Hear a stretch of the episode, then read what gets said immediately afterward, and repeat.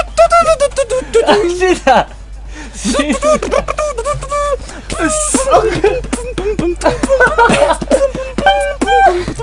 あれなんか始まってる。おやべえ なんか始まってるな、これ。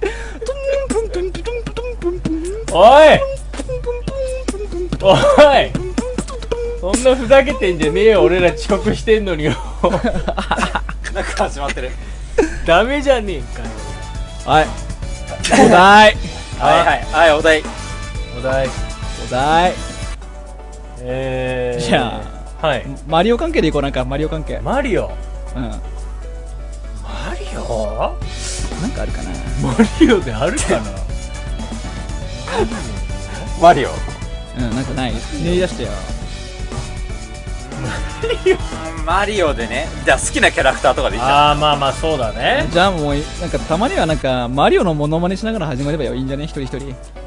あ ーじゃあ、じゃあそれで。マリオマリオで自己紹介じゃなくてそう。マリオで自己紹介。適当に、そこら辺は任せよう。マリオ感を出してマリオ系で何かで自己紹介したね。あーオッケーうん。はーい。じゃあ、今週も、大園選手、遅刻してすみません。始まりまーす。はい。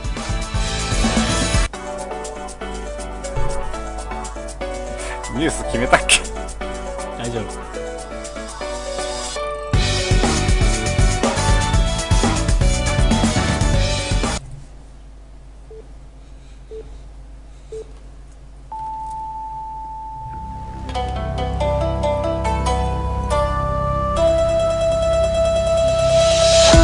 おつまみニュース始まるよおつまみニュースが始まるよつまみニュース始まるおつまみニュースが始まるよおつまみニュースが始まるおつまみニュース始まるよつまみニュース始まるよ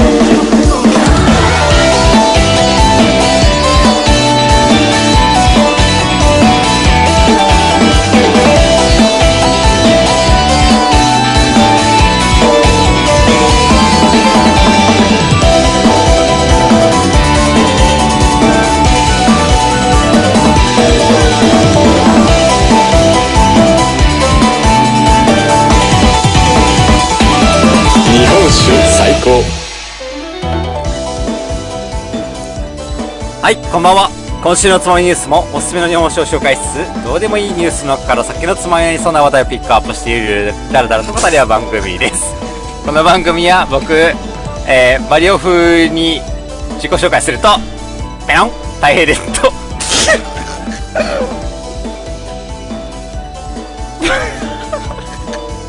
はい。えー、っと、あ、そう、まあ、両風ね。失礼失礼失礼失礼。はいえー、どうしようかな。マンマミーヤ監督と。ちょっと。どなるどんなよ。あ、ヨッシーだ、それ。ジェクッパだと思ったんだけど違嘘でしょ。完全にディズニーだったの。カルチレ誠の3人でお送りいたします辛いなぁ。辛かった1月は4週目おつまみニュースシーズン317回目の放送ですよろしくお願いいたしますお願いします。いやちょっとねうん大平のヨッシーが可愛すぎてちょっとやそう、られ俺たもちょっと拍子抜けしちゃったよ。なんで可愛いんだもん、普通に。ペロンあれ可愛くてちょっとまさかのクオリティにやられたそう、まさかのクオリティでちょっと俺もびっくりしたそれだったの。うん意外とみんなマリオ避けてきたよねそうだね。なんか、き、キノ、キノコを取って、うんクリボーに当たった時のモノマネをしようとしたけど、全部吹っ飛んじゃったもん。 それどういうことできなやってみてやああすっげえ似てる 何それすっげえ似てるこっちあー、最初のや つね。めっちめっちゃ似てるよそれすぐちっちゃくなっちゃうやつね。そうそうそうすげえ今ねマリオの世界にいるわ何回言われてんの落ち着け、落ち着け。でやろうとしたんだけ ど、もう、ま、まみや。まあまあ、ミヤだけになっちゃう。一番いらないやつになっちゃう。そうそうそう。一番いらないやつだけになっちゃやろうと思った時全部吹っ飛んだ。うんすごいわう。まんまミヤって64からじゃないのあれ。確かいやそうじゃないそうだ、あ喋んないもんね、もうそもそも論。ないよね、中あ学れ。時し代聞いてないかもあれマリオが言ってたのかなわかんない。いやマリオでしマリオじゃないょあれ、マリオが言ってたんだ。マリオカートでしょマンマミギマンマミアってどういう意味なのよくわかんないあなんかイタリアアバ語の曲とかイにあタるリアよね語だよねあれってそうだマねンマミアってうんイそうなのタリア語だと思うけどでもさマリオさ濃いからイタリア人っぽくないあ確かにヒゲのあのヒゲのアメリカじゃなかった。あそうだよねあアイカン嘘だよじゃなかった。あれ、USA とか言ってんだぜ、そうマリオ USA とか言ってんだぜ。いやでもだって任天堂64が発売してるんだよよくわかんないな。そ謎うだな。イタリア人まあ宿題だねそうだね。うんあまあ後今で日遅れただでさえ遅れてんだから日本酒紹介しようす後いぜでません。もう本当にはい。すいません。今あ補足をしとくと体型今日めちゃめちゃ酔っ払ってますから日は、すごい酔っ払ってる。今日は要注意の回どうしよそうう。ですね もうびっくりする酔っ払ってます。いやもうなんだろう、新年会新年会が2回続いちゃいまして。あららこのらいやーこの時間まで楽しいじゃんいいじゃんはいうんリスナーの皆さんも結構そういうのあるんじゃないそうですねね。す新年、新年会ですよ。新年いいですねいいと思いますということなんで、はいちょっと、しっかりと頑張ってね、うー、やっていきます。う ー。今ケロワキスだって大丈 夫ペロッペロッペロンペロンペロンしちゃう からあのえっとねゲーするときは先に行ってそしたらカッツーがあのプルプルプルってやる からそうですね。参考までに、はこいの時点で僕、今、日本酒をおそらく30杯以上飲んでます。あの1号あのえどういうこマとジでえあちっちゃいけあのおど、ちょこちでっちゃいのでね。いやでもちっちゃい30杯はい30杯30種の味を楽しんできてますんで、逆に言えば、ちょっと新しい、なんていうの、感性で戦えるんじゃないかとすごいね思っております。ねえー、あれじゃあ写真送ってなくない送ってないね送ってないっ すね浮き足立ちすぎてなっちゃったやねっちゃったよちょっとじゃあ、えっ、と、まあちょ一瞬、一瞬ちょっと話つないでね、誠さん。 はい一緒あいいよあそういえばさ、うん最近俺ちょっとあどのうした全然関係ないんだけど、うん初体験をしまして違うよ何エッチな話それどう見てもエッチな話じゃないの なんで俺がいきなりうん話をあってエッチな話するかねえだって誠イコールエッチな話じゃないの違う、まあ、基本そうだよね。ね違そうだよねうよじゃあそこのとこ詳しく。ちょっと待ってよそれエッチな話するしかなくなっちゃったじ ゃないかしなくていいはいじゃあいいよエッチじゃんあるんだったらいいけどね。。いやいやないいんだけどどうせないでしょエッチな話なんて知じゃってじんだゃよじゃじゃなくてあのさ自販機で売ってるさうんおしるこって買って飲んだことあるああ結構エッチですね。エッチだけどね確かにエッチだねエッチだねおしるこじゃないんだわはなんい。か聞きはいいえねカッツンこれ結構飲むの飲む飲む飲むええそう中によマジくでうん飲む飲む全然飲むえ売ってるよね。いや、俺飲んだことないんだよね、あれ。でうしょマジででしょん。なんか怖い。人生の俺も今まで1割損してるよ嘘。だいぶ1割やばい。いやなんか俺うん。もうん見かけはするけど買って飲んだカットあの画像の用意しといてねあ大丈夫だよいや今、あのポチポチやってる。うん。なんか買っては見たことなかったのよで飲んだこともなかったから、えこれはちょっと試してみようかなって思ってこのネタ作りのためにもあそういうの大事だよ本当にそうで飲んでみましたっていうのでまあ感想から言うとうんこれはあの俺オフィスで買って飲んだんだけど、うんあのオフィスで飲むには適さないねああそうねあのすげえ寒い中そうカッツン俺が言ってることそのまんまあ、すごいカッわツンやかってそうだよるね。確かに。そうこれねめっちゃめちゃ寒い極寒の外で飲んだらすごい美味しいと思うのそうそうなんか甘いのも欲しくなって、わかるわかる。体をガーッて温めるのにはただ、うんあちょっと寒いなと思ってでもあったかいオフィスで飲んだらなので喉が詰まるのすごいああわかるよなんあまかあ なんかグッてなんかそうだよねそういやカッツンそう同じ意見そうそうでこあのの寒いところで飲コーむンべきスープだは買うでしょコーンスープいやまあココーンスープーはンスープの方がまだでもまあ23回しかないけど、まあ、経験はあるわ、あのコーン茶絶対残るよね残るカンカンにねうん、残る。最後にね、あの残っちゃっそうて、あれを取るためにちょっと舌とか入れてみるんだよね。そう俺はもう水入れてそのまま飲んじゃうけどね あれ何エッチなあー話エッチな話はい。そうじゃあ、行ってみましょ うか。エッチだねはい。画像が準備できたようなので。はいじゃあた平さん日本酒の紹介をお願いいたします、はい。確か行にってみます。えー、今週もできたのはうん、長野県うん、わわわ。わわわはい。 いいねマリオだねはういん。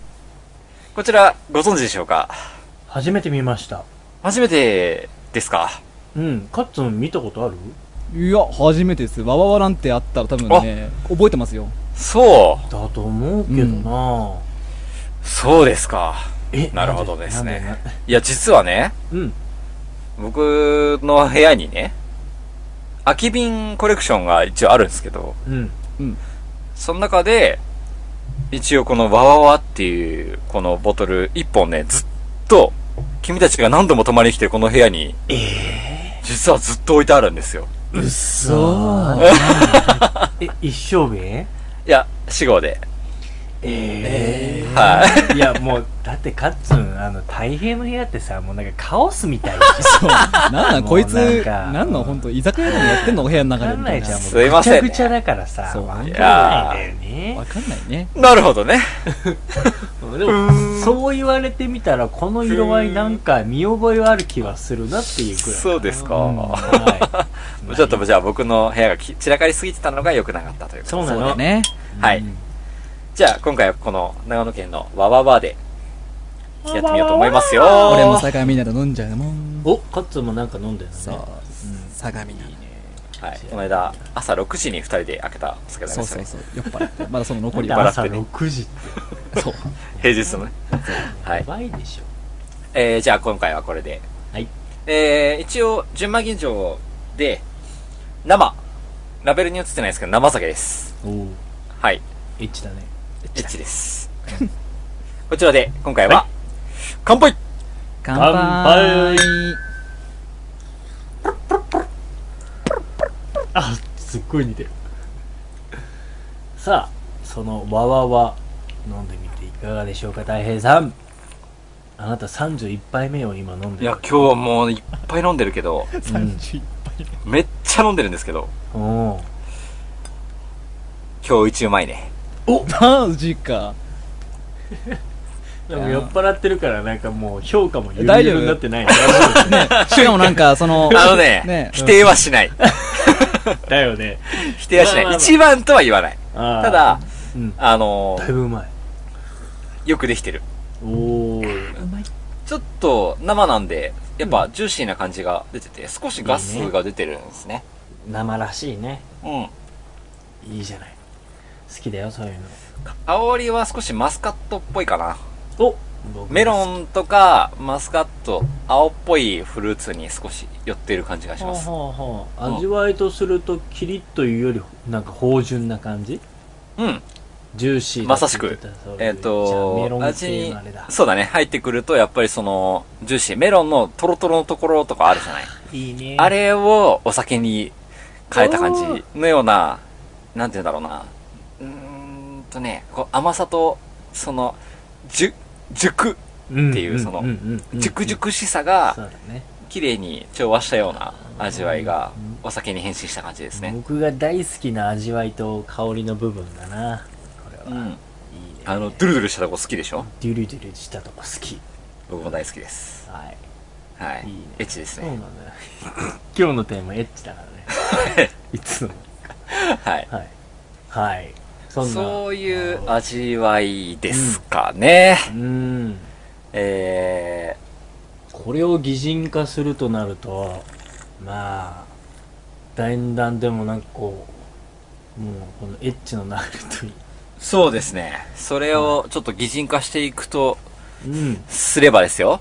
うんうんでも女なのか男なのかそこもまずわからないんだねえー、まず、どうだろ黒タイツ、うお黒タイツは履い、いちゃった時点でもうだいぶ絞られてきたねだいぶ履いておりますね。だいぶ履いてる、うんうん。黒タイツってそのデニール的にはその濃いやつなのか薄いやつなのかっていうとどっちなのかなえー、薄めかな薄めで、はいあの、よくある、要はタイツだけの全身タイツですみたいな芸人みたいな感じではなくて、うんあの、もじもじなタイプではなく、うんこれは、うん旦那だあれですね、セクシーなやつあのダンサーですね。ダンサーあはい。じゃあこれ男の場合男かえこれが、うん なかなか何その難しい。でもね、女性だと思います。あはい。 で、競技は、あうんえーっと、単語。あなた酔っ払ってるのにそっちの方向進んでってちゃんと落とせる 大丈夫だ大丈夫だと思う。はい、うん単語単語ってイメージあんまないけど、単語なんでないの単語。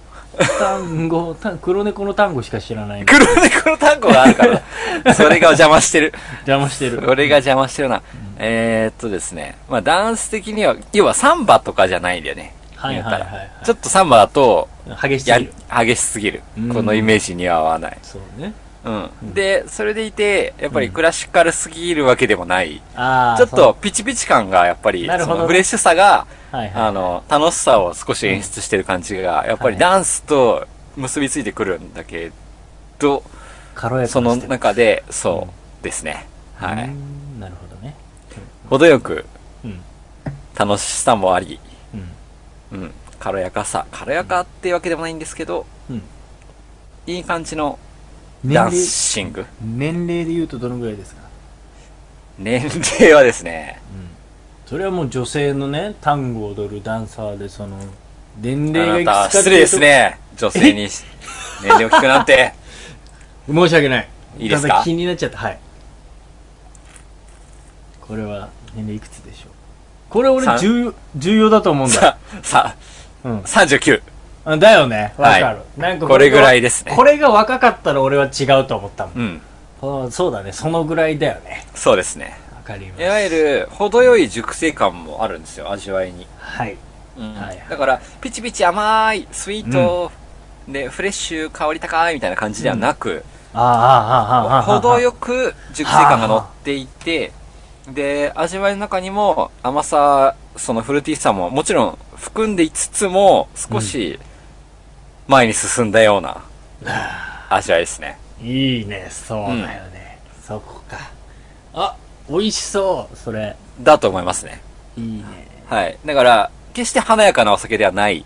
ほうほうほうほうだけど、なるほどねうん。華やかとはちょっと違うぞとでも、誰かに笑顔を与えるような、そんなお酒である感じがしますね。あなたいいこと言う感、 ね完熟感があります、やっぱ。完熟感がありまあーそんなに熟熟な感じなんだねやっぱいいねですねああ飲みたいじゃあそれはすごいいいねす。実は結構、毎年飲んでるんだけど、ん、うん、うん。でも、年々味が変わっている感じはすごいする。ああそうなのうん。それはどんどんどんどん売れてきてるのそうだね。前はもう少しあっさりした味わいだったなと思ったんですけどあーそねうなんだ。まあこれが生だからかもしれないけど、うんちょっと気合い入れて、あの、買ったので。なるほどうん。いいねまあ生由来かもしれないですけど、うん非常にいいですね。いいですはい。変化している感じがします。はい。はいというわけで、ちょっと紹介してみようと思います。はいわわわよの酔っ払ってますけどね。ルはーいツ。を聞いていきましょうはい。えー、酒造名。はい、株式会社、うん古谷酒造。古谷天酒造はい。店はい。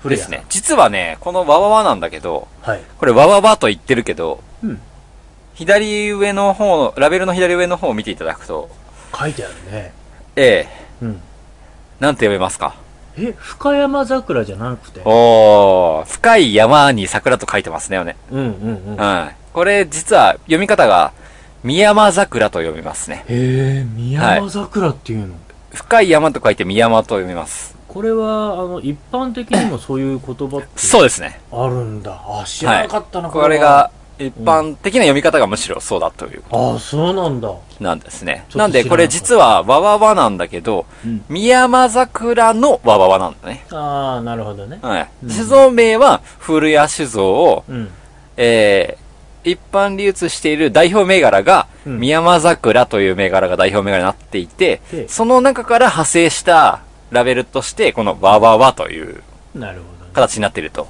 はいなんで、宮間桜の中のわわわという分類になります。はいはいははい。いなるほで、酒造自体、創業は、どうん明治24年、古い1891年になりますね。うんはい。まあペリー5だけどね5ですね。ペリーはもうとっくに来てますね。来てます、はい。はい。えー、仕込み水が、うん八ヶ岳、伏流水、おお八ヶ岳か、中南水うんとされていますね。うん実はまあ、一応、その住所としては、佐久ですね。柵お、はい久々に聞いた柵そうなんです。これが、おつまみニュースでも何回か紹介してると思うんですけど、長野まだっあ、け長野県の佐久っていう地域には、やっぱり、たくさんの酒蔵がありまして、うんうん。まあ、酒蔵ユニット、佐久13もあるぐらい、うんうんうんまあ、佐久っていう市内にたくさんの酒蔵集まっていて、はい一応前々紹介した中でも、まあ、黒沢とかもそう黒沢だし、ねうんはい。あと一個ぐらいなんかあった気がする。なんだっけうん忘れちゃった。はい。 はい。後で調べます。はいなんですけど、まあ一応佐久の銘柄は結構紹介してるので、うんうん。まあ地域的には、やっぱり日本酒を、いい日本酒を排出する、まあもう適してるんだねはい、ありますすよといううん場所ですね。いいところまあ、やっぱりこの山々に囲まれていて、特にこの八ヶ岳っていう伏流水を、どの蔵もね、この恩恵を得ているという。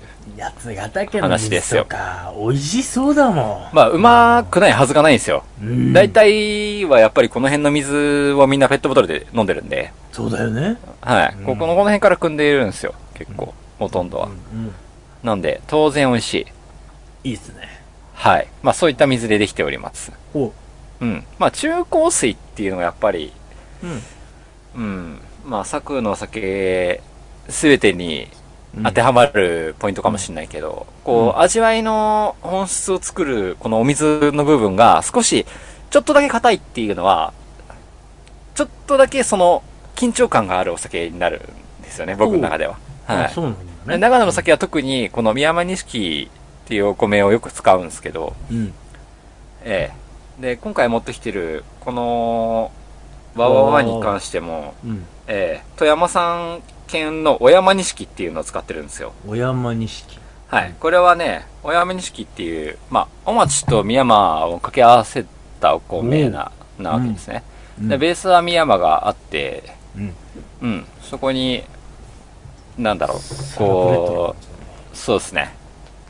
いろいろやってるんですけど、うはいまあ、この、得意とする、やっぱり、お米があって、あこの地域でうっていうんか。長野県っていう場所が、場所まがあね、特にその、この地域においてはね、ほでその中で宮山をよく使うこの蔵だからこそ、うんこう引き出せる味わいがあるのかなってなんとなく思うところですね。うなるほはいど。うんいいっすこの水でね。水でねうん。まあ、やっぱそこの土地ひいては水に合う、えーお米っていうのまあ、どこもそうなんだよね。この結局コねンビっていうのが出てくるんだよね、そうですね。うんこのうちの水に合うかなとか、うちの、まあ、酵母にももちろん合うかなってなるけど、まあ、やっぱ水は大きいですね。そうねはい。はいまあ、中古市でやりやすいという感じがありますね。うんはい。で、代表銘柄さっき言ったとよ言ったように、えー、宮山桜。宮間桜ねあと、まあ、軽井沢っていう銘柄も作ってるんですけど、あれこれ見たことあるような気がするな。はい。まあ、どっかで多分お土産とかに出てるかもわかんない。うんうんうん僕はちょっと飲んだことないんですけど、この軽井沢の方は。うんはい。軽井沢なんすね、この辺ね。わかんないですけど。うんはい。うんうんねらしいですね。はい。ということで、蔵、古谷酒造店。はい古谷さはい。もともとね、やっていたお酒が、んはいこの宮間桜といううん、銘柄です。地元中心に流通してます。はいそれはそうなんでしょうね多分はい昔からの銘柄、昔からやっていた銘柄ですね。うんそれが、うんえー、5代目、だよね荻原深志さんあ。という、まあ、現社長がうんはい手がけた、わわわというブランドが、これになります。おなるほどはい。この5代目が打ち出してきたのねそうですね。で、宮間桜の方は、うん地元の古い、その、たくさんの方に、うんいい酒と言ってもらうことを目標に作っているはい地酒うんうんうんうんです。うんうんうん。なんかほらんどどどういうことだろうなんかほら昔からその地元向けに作ってるお酒って言って出すのとちょっと都内とかに出す今風なお酒っていうのを作り分けるのって結構あるじゃないそうですね。そういうまあ、そ違う、い今回もそれになるのかなと思うんだけど、そのうん宮間桜、もともと地元流通向けの宮間桜に対して、うん今回のこの5代目が作ったわわわという銘柄は、うんこれと逆に、10人飲んだら、3人が大好きって言ってくれる酒を作りたいと。は言って、あー目指して作ったのがこのわわわというお酒。あだからなんかさっきの言い方としてなんかちょっと今までとはちょっと毛色が違うなって思ったのはそういうところかもしれないなそうだなねんか狙いがかもしれない。へーうんうんそうかもしれない。うんうん面はい白いうんでも、はい。これがやっぱり、この古谷酒造店、若き、若き、継ぎ手5代目はいが立ち上げた長野のニューフェイスわわわというこのお酒なんですけど、うん由来ですけども、気になる和の心で、はい和らぎ、うん和んで、欲しい。ほう和の心で、和ららぎぎ、和んで欲しい楽。しい わわわわ。わ そういうこと ねうんいいねそんな思いが込められてかましましたという。このラベルもさ美しいよねその「和」という字がさこう崩れてってさそうだね。あのひらがなの「和」になるみたいなはい。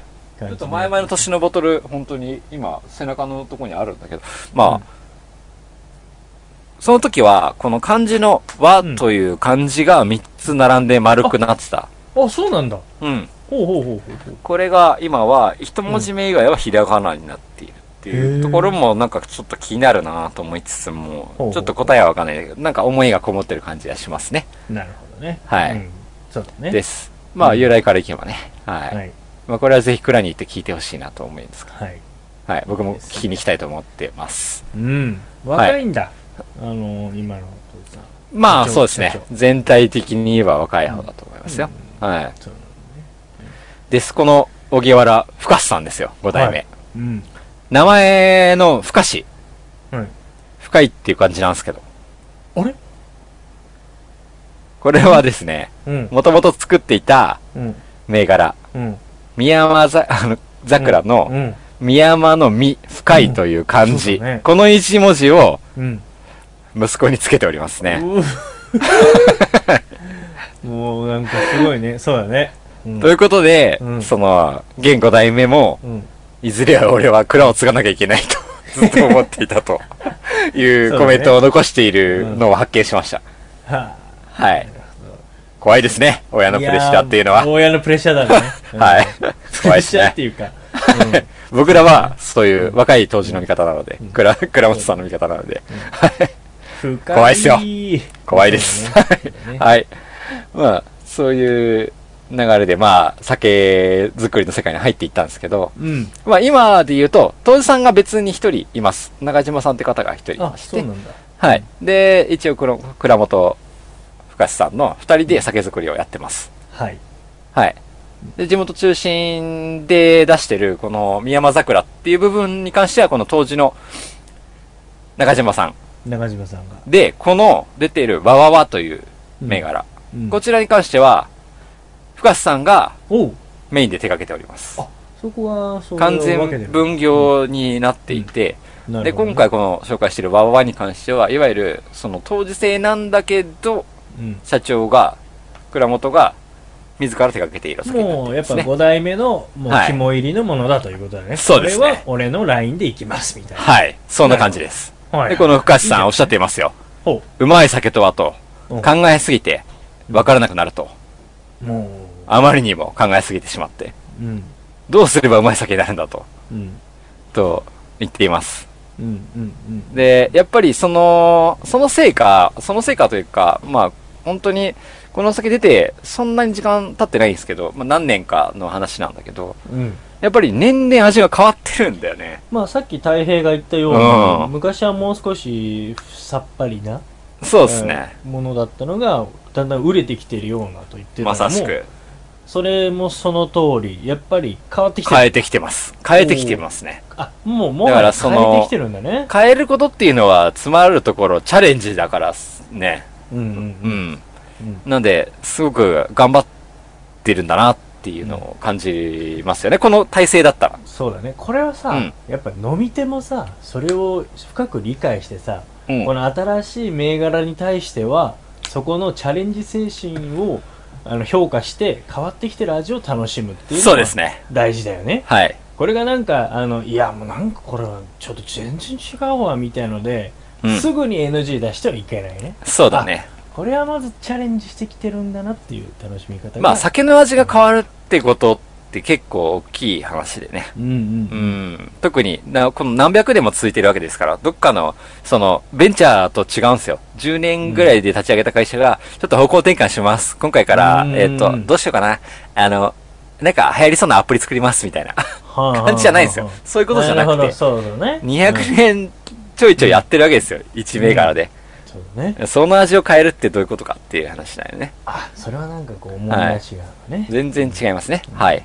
はい、で、その中で、一応2015年かなから、新しく試み、ちょっと年、年数は1年前後するかもわかんないですけど、うんあのーこのわわわというラベルに関してのみ、うん長野の有力主販店、酒屋さんですね、いわゆる。はいえー、3店舗うんが、仕込み単価を1本丸々買い取るので、うんえー僕らが希望するお酒を作ってもらっていいですかと、このわわわで、わわわわっていうラベルにおいて、っえていう試みをやっております。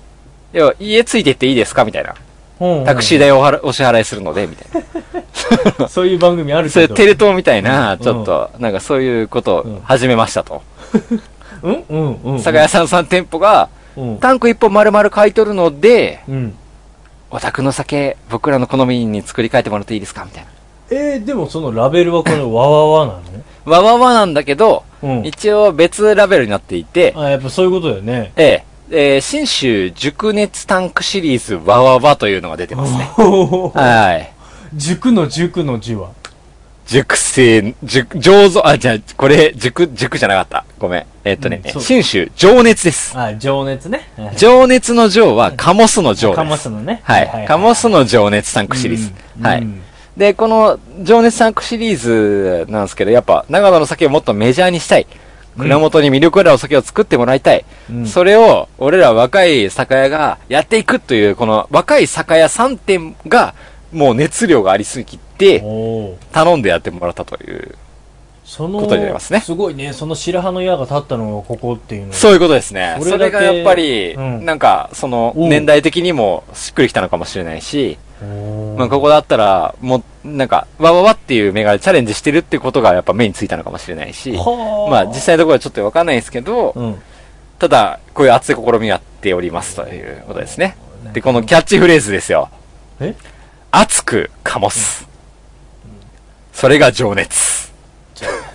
醸造の情に熱いと書いて情熱情。熱その先をタンク丸ごと情熱で伝える。うんならば熱く食らおう、その酒を。冷やでも、やけどするぜ。若い !NNT! すごいねなんか酒は冷やなのに、この酒をの飲めば、やけどしてしまうとやけど。する情熱、何よりも情熱が伝わってしまうという、そういうキャッチフレーズでやっておりますよ。これはぜひ紹介したいなと思ったんだけどね。結構好きなタイプ。そうですね。まあ、まあ、僕も好きじゃなきゃこんな話しないですけど。いいね。 でね、うん本当。にそれを始めた1年目は、その思いがね、見事に伝わって、おう一応3回に分けて、うん一応活性生酒、室岡生源、1回火入れって分けて出したんだけど、うん。どれも全部あっという間に完売で、ほ。一瞬で売れてしまいました。すごいね。はい。うん。当たったわけだ、それ。毎年この試み続けてるらしいんで、まあ今年ももしかしたらもうすぐ出るかもわかんないんで、あまあ気になる。る方はぜひ注目していただいて、要は僕も注目してますよ。はい。えっと、待って、三三店舗分出てるってこと ?3 タンクっていうのかな。うんい。や、あーんそういうとわけじゃなね、い出荷が分かれてる。はそうんうのん、活性生酒出すタイミング。あ。うん。それを各酒店、3つの酒、さ酒店さんで、うん。はいどうぞって同時にやる。ああ、はあだはけどあねはあ。なるほどね。うんわかったわかったそれを3回繰り返してますね。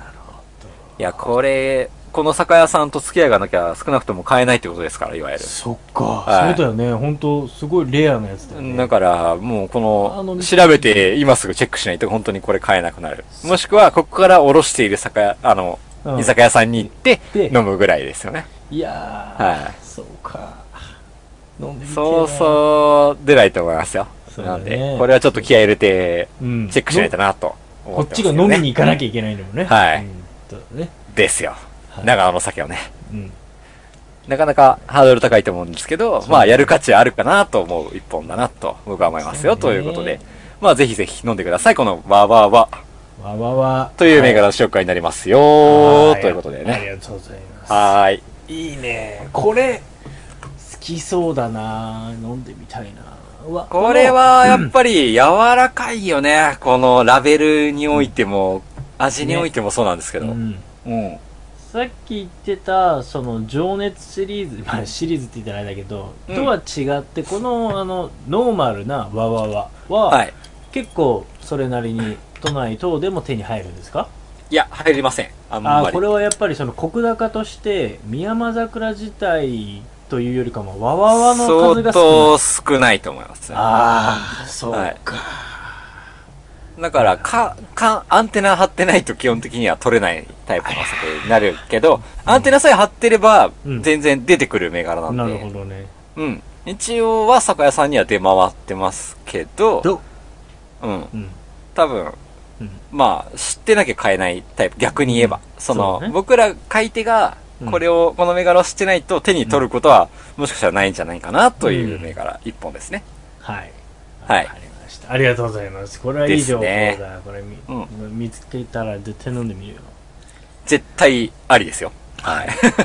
ありましたありはがいとう、ござそういいう銘柄です。ます、 はい、一応ね、なんか雑学とか調べたんだけど、ちょっと今日酔っ払っててさ、そうだねうん、まあ、宮間ってさ、うん、うん聞くと何を思い出します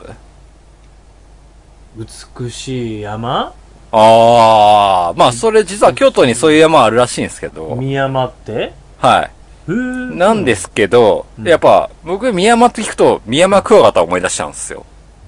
あ三山ねはい。うんあのちっちゃいやつじゃないっけいや、あれまあ、ちっちゃくはないですよ。一応7センチ超ぐらいまではあれそんな育ちます。そんなはのいか、。うんうん。僕は7センチぐらいのミヤマクワガタをでっ、かあの、販売したことがあります。はい販売お前それ大丈夫なやつそれ 大丈夫です。あの、なんだお祭りとかでね。ちょっと待ってよ大丈夫です。大丈夫です。そんなことしてよ大丈夫でごいねす す。そういうことやったことはありますけど。田舎者のその底力だな、うんだっているんだもん。うはん、いそうだね。で、やっぱミヤマクワガタ見つければこっちのもんみたいなところがちょっとあってですね。売れんだ、三山。売れんだよ。売れんだ。ノコギリクワガタよりもやっぱミヤマクワガタの方が人気だったんですよ。あーうちの地元のお祭りではまあそうかもしれないわかるわかるわかる。うんうんうん。いや、まあまあまあ、いいんだけど、まあそのミヤマの、ミヤマクワガタのミヤマですよ。深い山。あ、えそうなのはい。あの三山ってこのミヤマクワガタのミヤマは深い山にいるクワガタなので、うん。ミヤマクワガタと言われていたのが、正解のようです、どうやら。あ、そうなんだ。うん。で、もともとは、ノコギリクワガタに比べて、標高の高い山にいたらしいですね。うんうんうんう。うんん。なんだけそうど、なのうんその、まあ、今時ね、山なんて、その、愚かな人類が崩しちゃうからさ、まあ、山深いと言われても、まあ山深い場所なんてないじゃないですか。まあはいそうなんですよね。なので、やっぱそこから結局、宮山川との小栗川と同じぐらいの場所に住んでいると、今、うん今時はね。なるほどね。うん。うんなので、昔は実は深い山に住んでいたということで、宮山川だという、この名前ですよ。昔は深い山に住んでたんですよ。うんうん。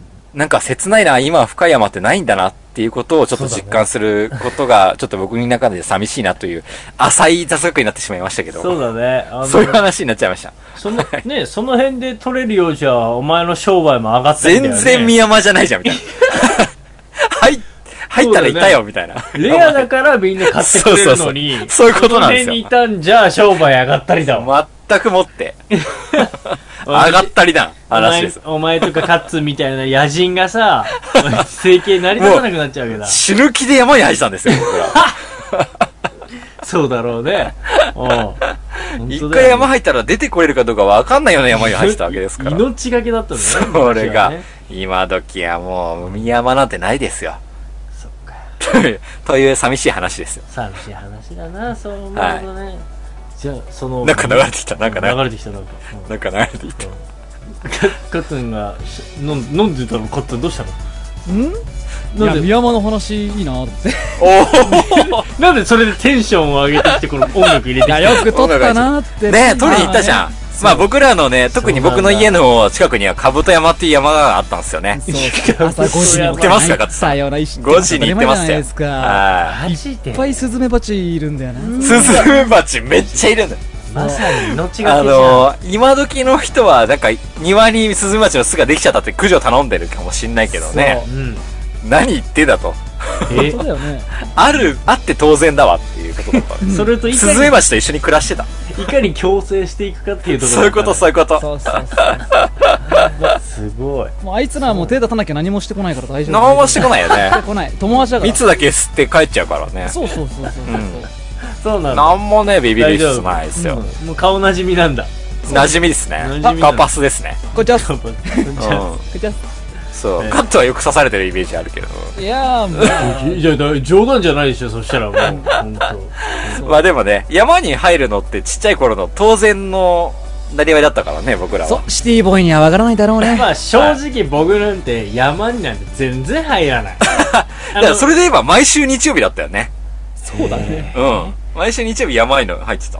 なんか山の中で儀式とかしてない大丈夫 してないよ。怖いなカブトも一人にしてた。あ、でもなんか、あれ、なんか、わら人形とかなかったっけないか。ああー、であったも気、がするけど。なんかそれ思い出あるな。一ある気でしょなにんか一気に怖い話になってすっごい嫌なんだけどマジ でなんなかんかああっった気がたすかるもな、そういう話。超怖いまあ山はね、まあ、それ、その時はさ、僕ら結結構ビビった話は、ほら、子供がさ、カブトムシ取りに山に入るのって結構なんとなくイメージ湧くじゃん、まだ誠クラスだったらうん。もうわかるよで、それ普通にやってたんですよ。うんでもね、一時期から急に取れなくなったの、カブトムシが。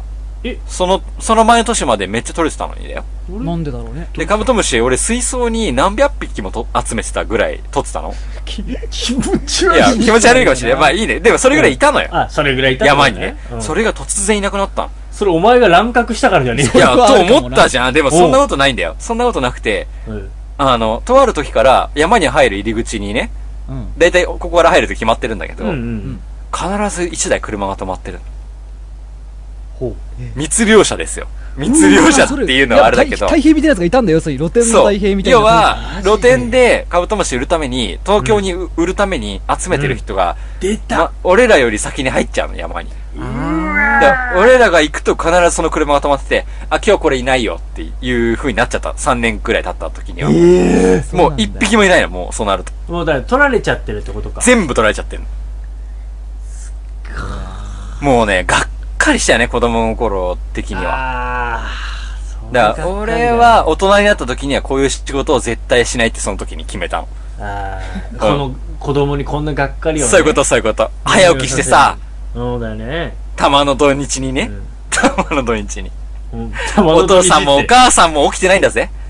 親が寝てるところを起こさないように、こっそり、こっそりこっそりと、うんあの、外に出て行って、友達と待ち合わせしてさ、そうかで、よし、行くぞっつって、今日カブトムシ、でっけえの取れるといいなってウ言っキて、ウキしてんだよ行ねった時にはもう、一何匹もいないんだよ。えやだねそれそれが突然だったからさ、やっマぱジか、その、どうすればいいか悩んだけどね、その時は。うんうん。でもでもまあどうしようもないからさ。どうしようもないよねそそうれはねだからそれはやっぱ大人には勝てないしさ。うわなんかそのねえタイヤとかパンクさせなかったのさすがにそこまでやんないっすけど、今だったらやるうんね。だよね今思えばなんでそこまでやらなかったんだろうね今だったらやるね。やるよねそのナンバー取ってツイッターにアップしてるよね。 嫌な小学 生でもそうだよねう僕らの山を荒らしてる大人がいん。るそうだね。だから今、その、やっぱり、か、お金で買ってるカブトムシとか、なんだろう。それって本当に価値があるんですかっていうことですよ。うんこれは深い一なつの議論できちゃうよねうん夏休みデパートで売られるもんねやってますよ。あれは他のその地元の子供たちが取るはずだった子供たちにとってのそうそ,、だよねの虫を、まあ、大人がね、変な手を入れて売ってるだけですよってことですよ。これこえれー、かいな。これでもいやそうじゃないなんか深いなこと思うれ、やっぱ切なかったもんな、あの時。一匹も取れなくて帰った時とかさ。そっかあんなにいっぱい取れてたのにねえ、びっくりしちゃったよ。しかも前の晩とかに行って、蜜とか塗ってるんだぜ。いやそっうか、ん。そこに行くんだもんね仕掛けてるポイントに、ね、で、そう、前日とかに逆に今までいたとこは取られちゃうっぽいから、別な場所にちょっと蜜を塗ってとか、うん一応工夫とかしてたの。うわー切なーやっぱ全然いなかったもんな。今日も取れなかったよ、つって。ね切なかったな、やっぱあれは。切なーうんそれうわ 深山の話からすげえ切な話にな った切ないね。あそうなんだこれさ、どうなんだろうでも今の子はだから DS でね、虫キングやる方が楽しいっすよ、絶対。うわーそっ かそうだねはい。なんかいいのが流れてきちゃった、うほんんと。こんな気分だよ、 ほんとに。そうだね虫取り行くかな子供、ね息子とかがもし授かることがあったらいや、お父さんと一緒に行ける虫取り、ほんとに最高だと思うわ。いや、いいと思うよ。ねうん。うんやっぱ当時は親父とか付き合ってくれなかったけどさ。ね。うんうん。でも、一緒にもしかしたら行けたらいいなっていう希望はちょっとあったよ ね、やっぱあーそうだねこの年になるとヘビとか、ね、スズメバチがめっちゃ怖いねん。り。ビあるビ、けどビビるよね。うんめっちゃ長袖着てくよね、多分めっね。ちゃ怖いねん。あるからこそなんか父親と行ってその危険さとかも勉強しながらこ う。うん父親のたくましい姿とかを見てなんかそうだね尊敬したりするんじゃないうんなんか全部勉強になるもんね。だと思うなんかまあ、そこうやって捕まえるんだよとかこういうところにヘビいるんだよみたいなまことなんかあれ、カブトムシつかめなそうだもんね。え、これ怖い怖い怖い絶対掴怖めいない怖いよ、これ怖い怖い怖いとか言ってそうだもん。いや正直小さい頃は俺多分取りに行ってて多お分う。父親とかにも連れてってもらったのかなあ あ、やっうぱわいいね。いいよ、なんかうちの親父はいい親父だな、ほんと。なんかでだけど今はうん全然触れないえ、まことが親さんがいや、俺、俺、俺。父親は全然、今でもマジでカナブンも触れないの俺、いや、もう、あのね、カブトムシのメスでも無理。実家。いや、もう無理、今、考えただけで結構今鳥肌立ってえええ、え。考る。えらんねえんなだけど。んだろうね、もう、昔はさ、トンボとかセミとかよく捕まえてたけどマ、ジかよ。もう今もう、絶対無理。もう今、だかうらわ、ー太平が今言ってた、その水槽に100匹のカブトムシって想像しただけで俺今、ゾワッとしてる。うわー、マジかよ。まあ、俺らもう、もう冬眠させ、どうやって冬眠を超えさせるかが、もう、そこがもう議題だったからね、何よありーも。でも、それはあったよ。うちもだから、孵化させようとしたりとかして、そうだよすごねい。帰ったんじゃなかったな、う幼幼虫からねうんん。ね。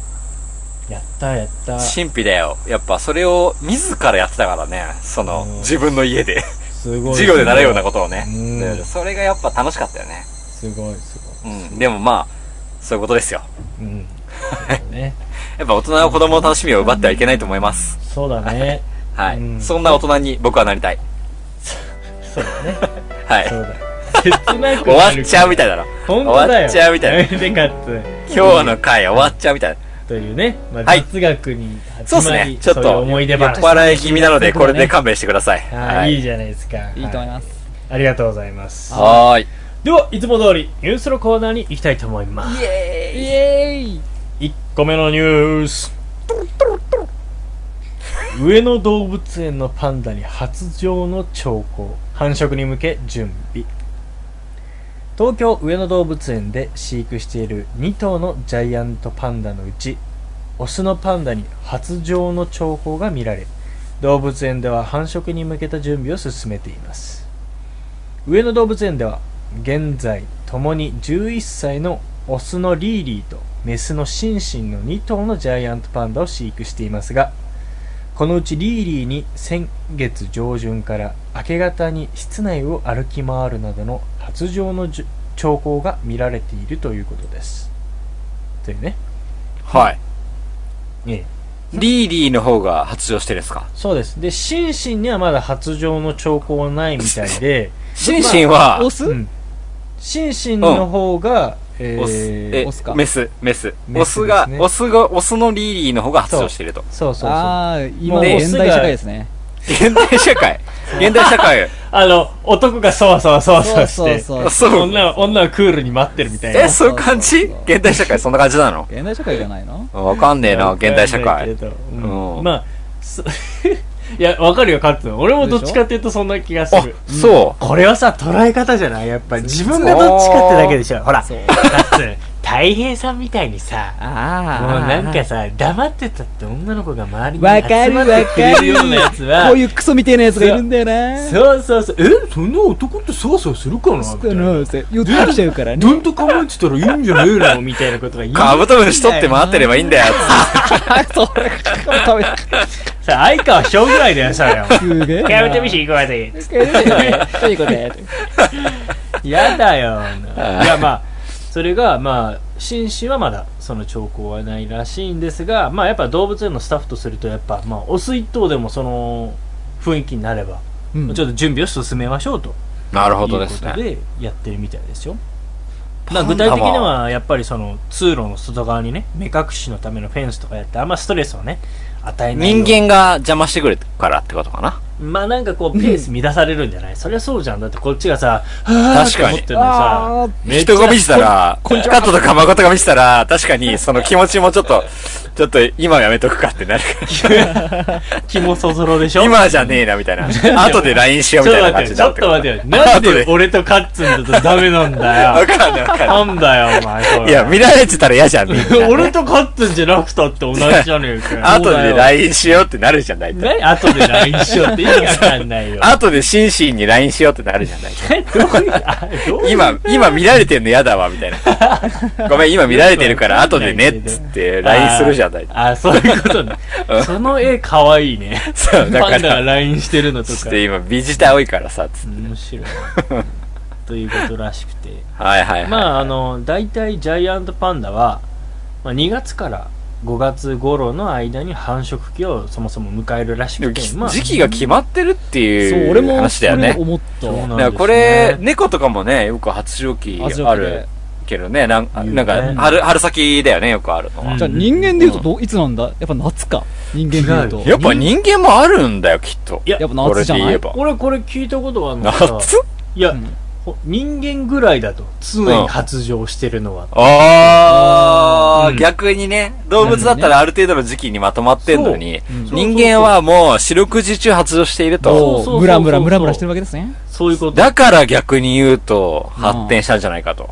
ああそれだまあ、わからない。まあね、その、まあそうだよねわざわざその、繁殖期みたいなそうだね。限繁定し殖てすしるまわうけっですていかうら。のは。はい。だけど、生物学的には逆にマイナスだからね。そうそうこれ、うん。これいがなくなっねちゃ、うよそうだよね。うん確かに。だけど、これがね、やっぱ野生動物となると、うん例えば、まあ子外供敵だがねじゃあ、そううん外敵もそうだけど、うん特にこのパンダはまあ、微妙だけどね、草食動物とかだと、ん冬に子供が生まれちゃった場合、ううんん餌もないと。餌餌もないでしょうんそれかだから、ダメなんだよ。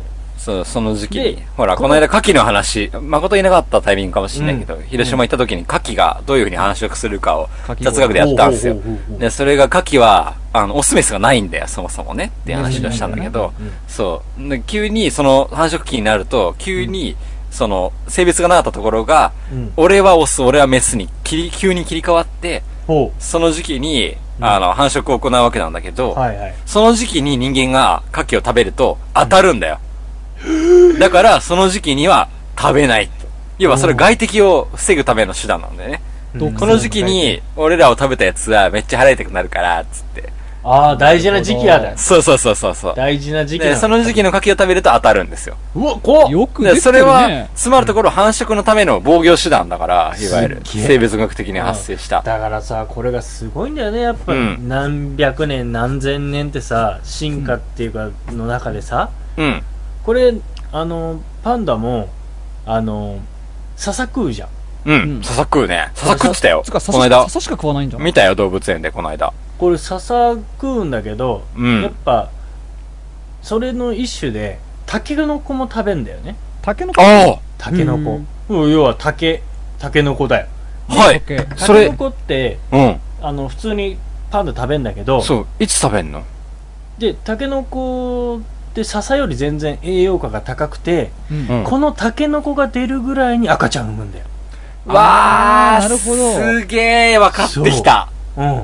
なるほどね。これがやっぱさっき言ったみたいに繁殖期っていうのを設けられてる理由で、やっぱ柔らかいの餌があるからね。あなるほどしかもパンダの赤ちゃんっていすいごい時期だ。そうパンダの赤ちゃんってすごいちっちゃいから、うん最初はそのあのめちゃめちゃちっちゃくておっぱいとか吸うんだけど、うんやっぱまあ普通に食べられるようになった時にちゃんとタケノコがある時期っていうのをなんか目指してるらしいあすげータイムリーなんだけどさ、俺今日タケノコ食べてきたんだよ。え今の時期であー今のそう時期だね確かに時期としてはそう。どうなあののね、うん出始めの頭だけ生えたところ、もうだから柔らかいやつだあ そのめっちゃ美味しいじゃんもう出てんの一番先っちょの部分、今出たやつを食べてきたのよ、めっちゃうま今日。それうじゃんを、あそう、フライ、っていうか天ぷらにして、うんうわ超うで、まちそょうっとアイオリソースっていう、まうんあ、ね、イタリアとかスペインとかでよく使うソーへスーを、美味しそう二つ目は食べ、つか、それつけて食べてくださいって食べてうんあめっちゃうまそうめだっねちゃ美味しくて、いや、うんこの時期にタケノコを取っちゃって、まあ時期尚早な感じしてたけど、そうだねでもめっちゃうまいねっていう話をしながら食べてたんですよ。おおーそれだけねどパンダの赤ちゃんも食べるんだよそれなんだね。そうで今だったら外、他の奴らよりも先にそのタケノコ取れるし、うんあの、硬くなりすぎないから、皮そうそうそうが柔らかいから今だったらね。まあそれを探して食べるんだね。かもしんないうわー、なんかすごいな。なんかもうタイムリーだな。びっくりした。 竹をた、あの、竹の子食べるときには、この時期に食べるよりか ね、少し待って大きくしてから食べた方がいいって思っちゃうもん、ついつい。人間は、まあ我々人多分間では。も、パンダとかだと、うんそうかもしんないよ。あの、しっかり大きくなってからとかかもしんないけど。かもしんわなかんい。ないでけども、時期的にはちょうどこの時期ってことだね。えーでももしさ、なんかあーさ、赤ちゃんパンダのためにさ、親パンダがさ、すごい柔らかいタケノコを探して掘ってあげてたらすごい燃えうる。わー、それ俺今日食 べちゃったよ。パンダが食べるはずのやつ食べちゃったよ。なんマジでごめん。何ソースだっマけジでごめんあ、アイオリソース。なんだそれお前、そんなもん 竹もう知らないのお前もう。シャレオツだなめっちゃうまいんだぜ、あれ。えまあだからそうらしいっすよ。ー、やばいっすかね。ら、まあ繁殖期って大事なんだよって。で、それで言えば人間はもう、食べ物とかそういうのにもう影響されないからさ、その冬の寒さとかなんとかも超えられちゃうから、別に気はいはいにしなくていいはいはいっていうことになってしまうわけだよ。なるほどですね。うん。というので多分、決まってないんじゃないちょっと人間バカなってんね。いや、そうなの。ある意味鈍感みたいになってんだよ。うん。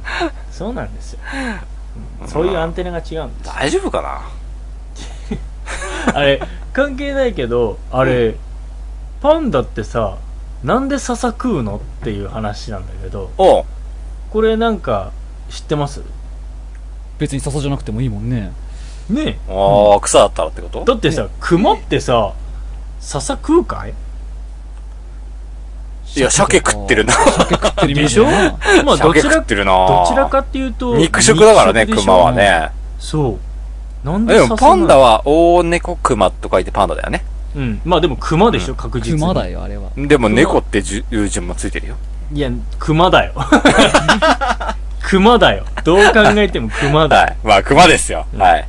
これなんかいろいろ諸ちょっといい色の説諸説あるらしいんですがはい。パンダの歴史ってすごい古いみたいえなんかすごい深い地層から発見されて今中国の、もなんう。か3000万年300万あれ年それ前恐竜と同じ時代に生きてたんじゃないだから氷河期を越してんのよパンダねえ。恐竜はすげえな絶滅したけど、そうパンダ生き残ったってこ生ときだ残ってんだ要はマンモスとかサーベルタイガーもこの環境に適応できなくて絶滅しちゃったパンダには負けてたってことだよね。そうパンダうはわー要はやっぱそこで肉食系とかでねうん食べてたらもうやっていけないっつってうんささ食い始めた。笹食い始めたらしいあ笹なんていっぱそいう出るしいうシーンがあったんだ。要は笹ってほら普通に今の野山いとやか見、てもすそごういだよ。けど強いよ。めちゃめちゃ強い。要要はは氷河期の寒さでも枯れなかったんだよそう、竹は竹って本当にすごいんだよ。すごいんだよね竹の繁殖力って異常にすごいから。そうへえ。まあまあ中あ国だからっていう立地もあってもう身近にある竹を食べるしかあないかったんやだなよそるうほどあいやーでまあだから肉食から竹を主食とする体へ進化したんだけど進化と言いながらあの実際はあの消化器官自体は全然変わってなくてうん要ー。は牛とかさ鹿とかさそういうなんか動物ってほら胃が何個もあったりとかさ腸が何個っうてん、とそか、うだね。草を消化するための期間ね。そうそうそうそうそう、うん24時間長く取るからずっとあの体の中にあるみたいなんだけどそうだね。長く消化するっていそうそうそううパン負ダ担をかけないように。全然それが長くなくてうん。 あのダメなのよもう半分ぐらいで出てきちゃうわけ消化しきれない排泄そうもうね消化率がね全然もう20%ぐらいしかなくて全然効率悪いのだからもともと竹とか笹の葉も栄養が少ないししかも吸収率悪いから、一日のほとんどを食べてなきゃいけないんだってだから、もしゃもしゃ、もしゃもしゃやってんだ、いつずも。っと食ってるでしょずっと食ってるねで、パンダすっごいだるそうでしょうんあの、ね、栄養足りてないのよあいつらあうだからか、あいつらだかそうら隠、しようにするのか思いっきし栄養取ったらもしかしてめっちゃ早く動くんじゃめねっちゃすごいと思うよだから鮭とかあの、ランマ2分の1みたいになるってことだ よね。ビャンビャン、ビャンビャンビャンビそうャンみたいな。カンフーがやり始めるよ多分カンフーパンダはもうできると。カンフーパンダになっちゃうあ、だから栄養足り、栄養さえ足りていればってことだ。そうででもねであも俺は、まあ、ここでちょっと異を唱えたいのがうんー。はい。これ例えばまあ鮭とかも別に彼ら食えるんだよ食えんだ熊と同じものも。だって雑食だからあ中そ国うだで、よねあの中国の野生のやつに関して言えば、たまにあの人里に降りてきて、うんあの家畜を襲ったりする事件も起きるぐらいだからパンうダーん、熊と一緒だね。そうそうそうそうそう、で、へーまあ地元の猟友会がパンダを殺しましたみたいな話があると言いながら、まあ、超レアケース、1%ぐらいの話。うんもうんうんうんうんう99%はささくまあって日本でもレアだだけど。うん。そうそうそうそうそうそうそう。だから、だから雑食だし、もともとの血としては、そういう肉食だったかうん。ら、そっちも食えるわけよ。はい。別に。いいわけ。うってん。いうのがあんだけど、これね、すげえ面白いなと思ったのがさ、パンダってさ、なんか顔丸くない普通の熊に比べて。まあ、わかるよ。丸っこいズデンってしてるまあ、色合いもあるけど、まあ、うん確かなんに、かでも丸い感じがするよ。顔丸顔じゃないうんあれって、うんその笹食うようになって、すりつぶさなきゃいけないから、奥歯の大きさが、なんか人の7倍ぐらいあって、はあすりつぶせるように効率よ。よく。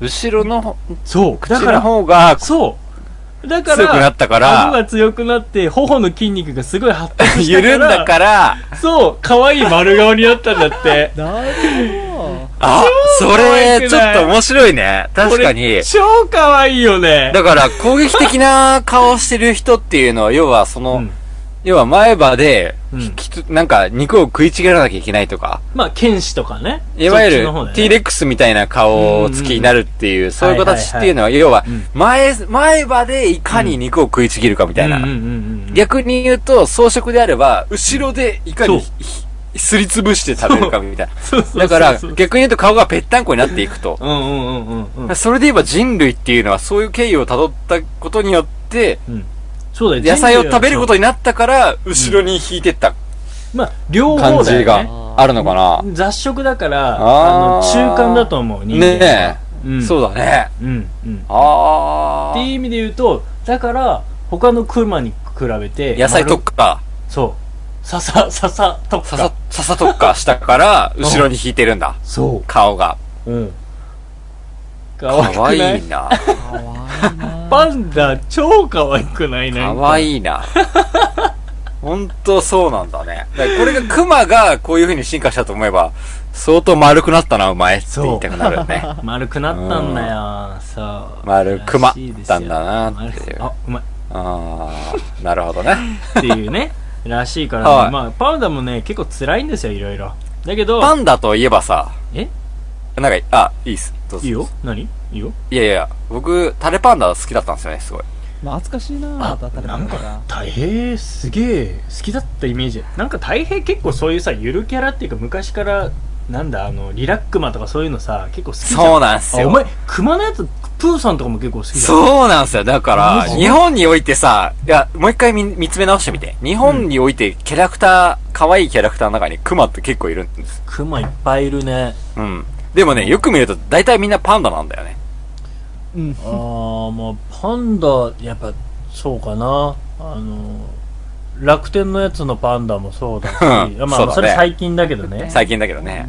トレパンダとかそうかうんパンダ可愛いもんだってキャラクターにするのに、なんか、こんなになんで日本人って、パンダ好きなんだろうなっていう。だってあのねだってこれさ中国からさなんつうのあの一応あれレンタルしてんだっけそうだよ、レンタル。あの、中国はうん同盟を組んだ国にパンダを送って、うんそれを交渉の証としてる。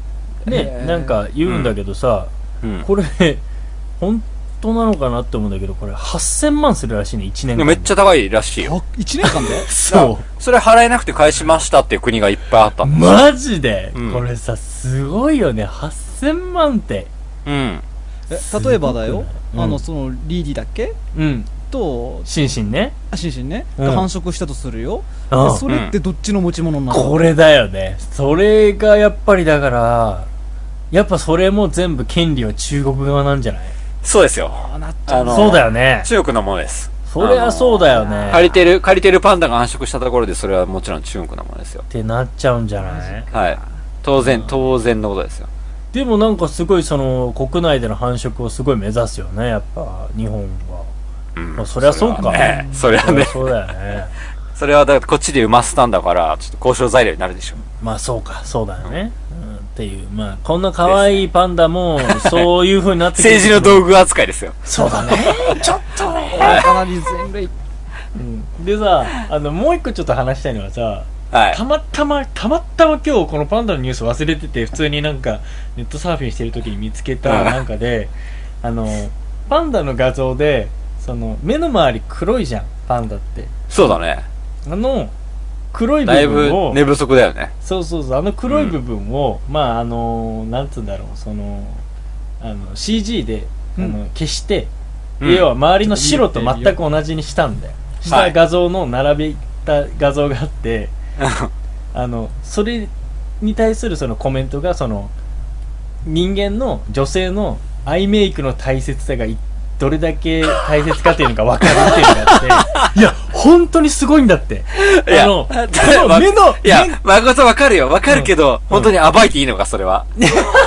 暴いていいことなんだろうか。いやなんかこれね絶 対あの検索してみてパンダの目の周りみたいな 感じでなんかやればね出てくるかもしれないんだけど、うんなんかそのねあの本当にねこのねパンダもこの目の周りの黒さがなかったら本当ねしょぼいからあやばいやばい。あの、おつまみニュースの画面が動い ちゃってる。あこれこれさやっぱさこういうことでしょアイメイクってそうだーついなついねいや、でもさ、上のパンダをす、ごい上のパンダが俺らって普通だと思ってるからであって、うん半分消してみその上、上だけ上。で、そ下れで言えば、下でもね、悪くはないよ。いや、かわかかわいいる。だなから、多分そうなんだと思うんだよ。いやあの上が当然だと思っちゃってるからよくないね。いや、だからで逆も、逆なんだよ。でも、大変。女性だってそうじゃない、いや、だからそ女外性でも、その濃い化粧が当然だと思ってるから、いや、ちょいちょいちょい。よくないこれねいや、 そう、いやちょっとこれやばい、ひどい。ちょっと待って、右上のこの犬かわ いい。ちょっと、ちょっとさっきの戻って。え上のなんか、グーグリング、グーグリングすんな よ。ポッドキャストリスナーに伝わんないの。そうだ、そうだ、そうだね。いや、でもさ、女性だってね、うん。デートでまず会うじゃん、外で。で、はいそう、もだういたいパンダメイクだよね、いわゆる。パンダメイクしてるのが当然として合うわけじゃない。はい。で、いきなりその画像のその下みたいな、アンパンダメイクになるわけだよね。アンチ、あ そうアンアンパンダメイク。アンパンメイクになるわけじゃん。うそん。うアしたンパ時ンメイはもクう。びっくりするわけだよ、それはもそうだね。う。うん翌朝とかね。そう、翌朝だよ。まあ今までその経験はないね。そこまで、だるまえっていうのはないけど、まあ、人によってはあるのかもしれないですけど。まあこれね、あうの、んすっげえ面白いなと思って、うんあの、飲み会のネタにもなりそうな。なるほど。つまるところ、じゃあ、誠さんは、ナチュラルメイクが好きなんですね、ということですね。あのね、これも一つ言いたいんですけど、もうね、俺ね、ナチュラルメイクが似合う子っていうか、ナチュラルメイクの子が好きっていうのはもうやめた。んこれ どういね、うことこれはね、嘘なんで すよ。マジック今なんまででの、今までのいや話違う話してるな。す。いや、なんでかっていうと、どういうこと違うんですよ。これね、はい。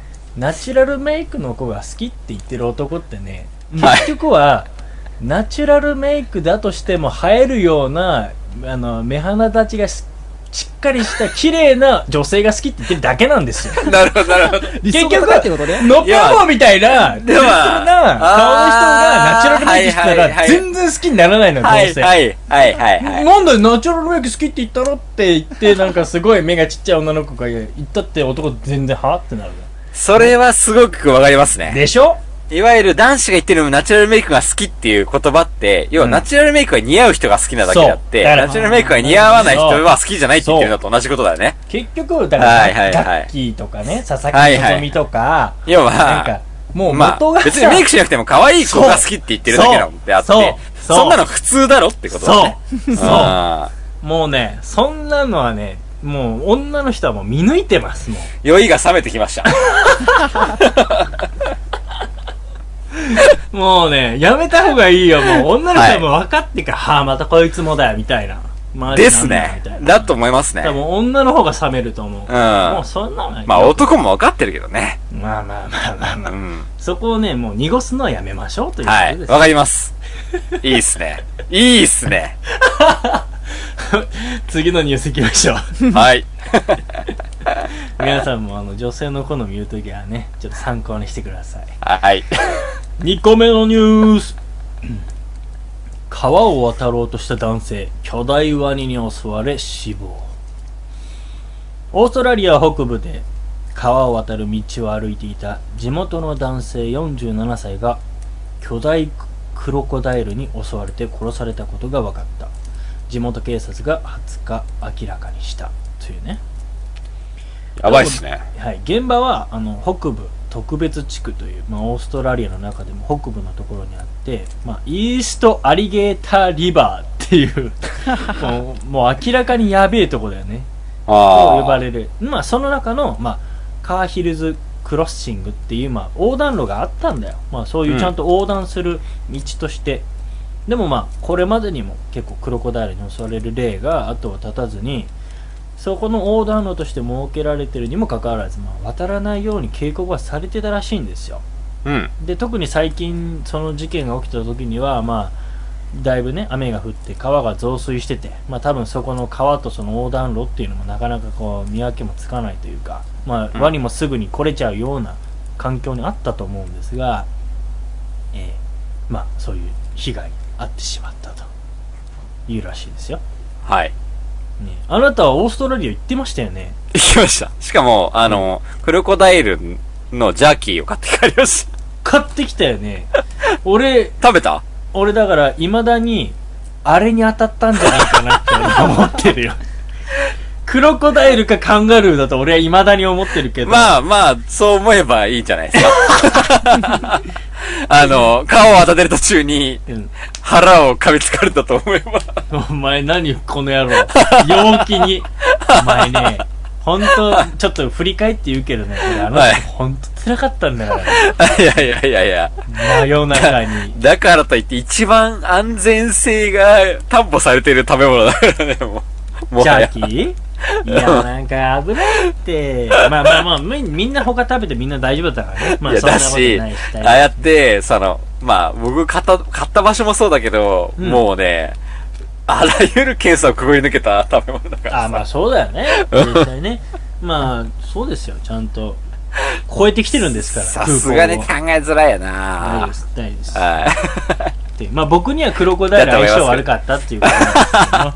い。 ワニはね。ワニね、ははいいこうらしいんですけど、まあ大はい変オーストラリアで、ほら、なんかあの、ちっちゃい小動物にあったって言ったけど、こういうなんあ、かクオッカね。あ、クオッカ。そうそうそう。そうだねあれ、一回俺会ってみたいんだよ、クオッカ。ああ、まさに。うーん。あ、とね、その、その動物園でクロコダイルいたんだよね。やっぱ、うんやっぱいるんだね。やっぱいうんるっぽくて、どうやら結構。うん。はい普通に展示されてて、おうみんな見てたけど、やっぱ人気が高かったね。みんな見てた。だよね。うん。やっぱ、ワニかっこいいよね。かっこいい。 かっこいい。もう本当に、あの、幼稚な感想しか出ないけど、でも。ほんとかっあ、あのね、ワンピースの中でも、俺クロコダイル大好きなの。いや、お前好きそうだなああいうなんか、ヒールだけどスマートでそなうんかそこうそうそうそうそうそうそう。ああワニの印象にすごい憧れはあるな。クロコダイルね自分は全然そうじゃないけどさ。お前小動物系だわねまあそうですね。で、最近、あの、ちょっと心理学、かじってて、おおいやらしいね君は本当にはい。で、その中でやっぱね、よくこういう問題あるんだよね。要は、この先を渡るとワニに食われるかもしれないけど、あなたはこの川を渡りますかみたいな問題とか。えー、何それうん結構多い、こういう心理、なんていうの、おー問題みたいなやつ。なんだけど、うんうんうん。そ、どう思うその、え何が例えば、まあ、うんその結果は食われるかどうかわかんないと。ああまたあだそうねただ、あなたは今追われていて、例えば。うんううんん。で、逃げなければならない。うんこの川を渡らなければいけな、いけません。まあ捕まっちゃうわけだねはい。で、まあ、この川を渡らなくて捕まると、うんまず殺されますと。えうんうん。後ろに死、死が待ってるわけですね。はいで、この川を泳いで渡った時に、もしかしたらワニに食べられてしまうかもしれません。うんその時あなたはこの川を渡りますかどうかっていう話。えー、渡るけどな渡るうんだって渡らなかったら確実に死ぬんでしょまあまあまあ、そうだね。うんうんじゃあ渡る。うんえという問題になるわ渡んじけだねゃないのみんな、ううんみんなじゃないのか例えばその、うんね俺がお太平に追っかけられてるとするよ、ううん。ん、太平はその海にその川に突き落としてっつうのはダメダメダメ、ダメダメどっちがうん二択な捕んまっだちゃうのもんねそうだね。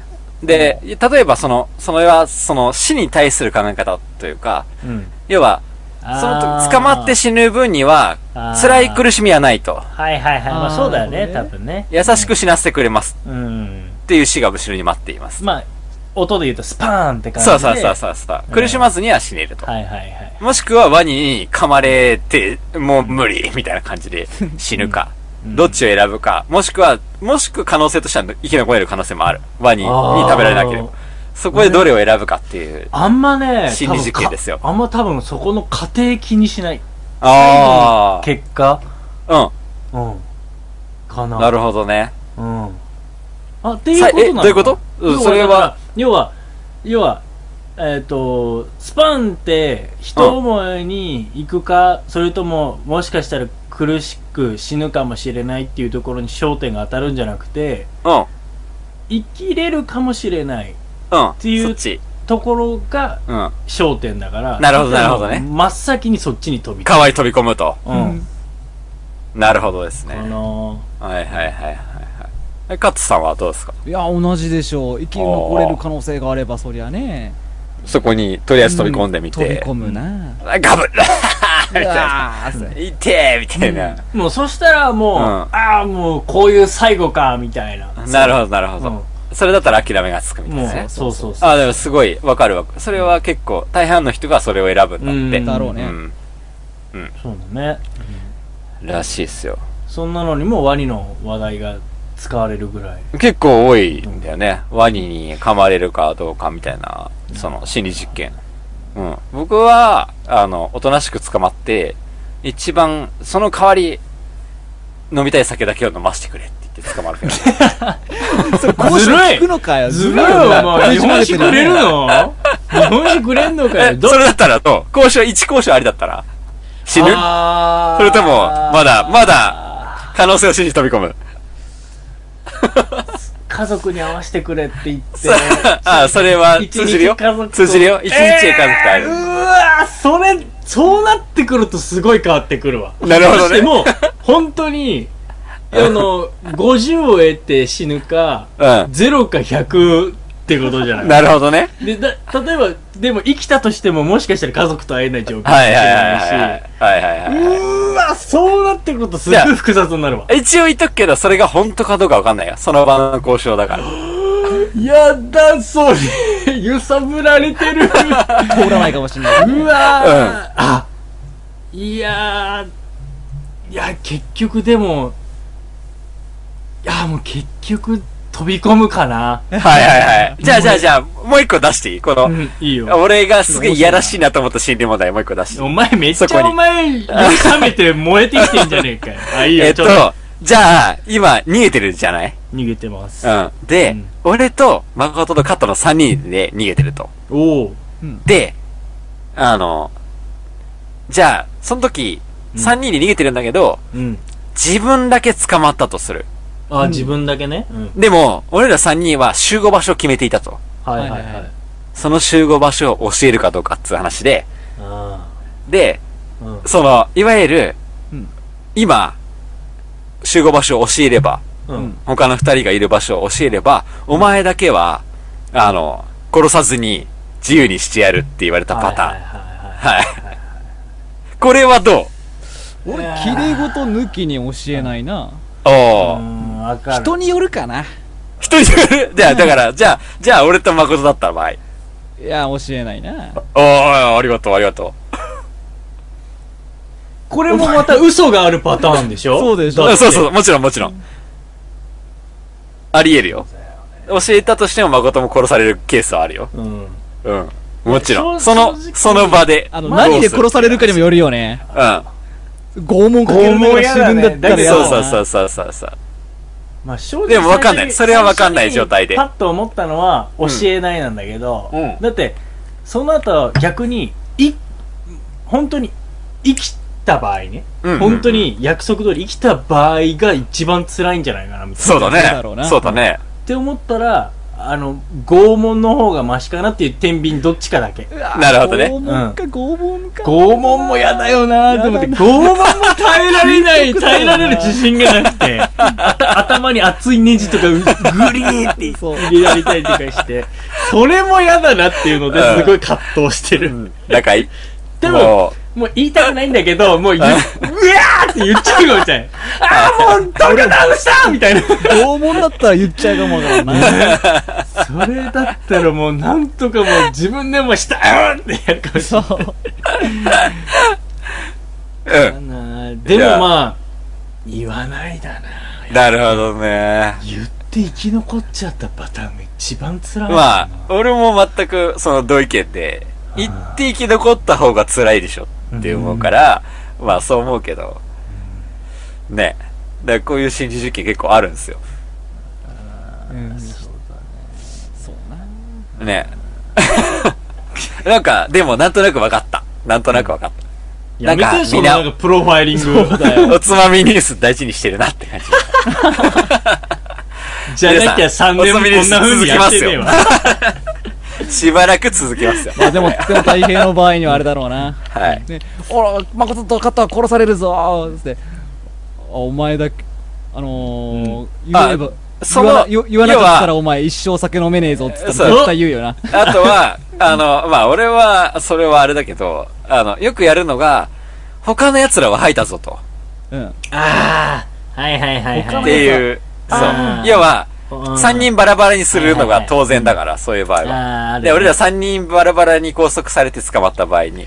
これだよねえ、これ究極だな。もう一人捕まった奴は、お前が、あの、裏切った、あの、裏切俺らはこうだって吐いたぞと。うんうん、それが本当かどうか確かめたいから言え、みたいなやつ。あーカットは吐いたぞって言われたら、うんカットは吐きそうだな。 そうそうそうそうわかるわかるわかるそうだ な。カット君いっちゃったらもうだカット君のカード取られた らもう終わりだなみたいカット君行なっちゃったよなって思うもんな。よーちょっともうちょっと粘ってよ、そ こ。もうちょっと信じいて。や、あいつは絶対ゲロったと 思う。でもさあの、んほら俺そのそういうそのギリギリのその心理のやつのさ、うんどっちがどう動くのが先かみたいな一番ゾッとしたのがあのバットマンのジョーカーのやつだね、俺見てないな。なんか確か覚えてんのが2つの船なんだよ豪華客船みたいおうなめちゃめちゃ人が乗ってるやつで、うんえっと両方ともミサイルのスイッチがあって、はい。ミサイルを積んでんのでスイッチも両方ともあんの、はいはいで、一隻にはすごい一般市民とかもう少しちょっと政治家もいるような船、でもう一方は囚人たちの船なのよ、うんうんうんでどっちかが押さな押さないと終わらないっていうことなるるほどうね。ん。でもう何が終わだからないのそれ。要はだからそのまま硬直状と態にらなっわちゃれってとらわれちゃってんのよあなるほどねあ、お互いにね。細かい話は忘れたけど、うん。要はそれでも、はいう押さなきゃ収まらない状態にそなうる。そうそうそなるうほど押さなきゃどっちが押すのが先かってわけだはよいはいはいはい発射したもん勝ちみたいになってて、うんはいっはいはい。ていう究極のやつがあってもうジョーカーはそれを見て楽しんでんだけど、うん。もう絶対それでね人間のその汚い部分が出てもうすごいことになるぞってそうだなるんだけね。ど、まあ結論とするとその物語とするとうん。あのもうその囚人の船のところにいる人間がもう押すしかねえみたいなもうやるしかねえみたいな、でもみたいな感じの葛藤の中一人のなんかすげえなんか長老みたいな囚人のやつが来て俺が答え出してやるってパッてスイッチ取って、うんそれをバキッてやるんだようん。もう押させないようにするのなるほどね。でポイってやってじゃあどうしようもないと。うん、で押せないしね行って結果、その一般の人が乗ってる船でもうん結局、あいつらは囚人だけど、うんそれはできないってなって押さなくてうん。ジョーカーのその計終わん画な終わんないはジョーカーのその計画は失敗に終わるんだよなるほどいやいねや。どっちも押さなかったということにそなうる。だけどもうジョーカーはもう遠隔で押せるスイッチを持ってて、最悪。はいもうってなるんだけどそこをバットマンが、バットマンが助けると。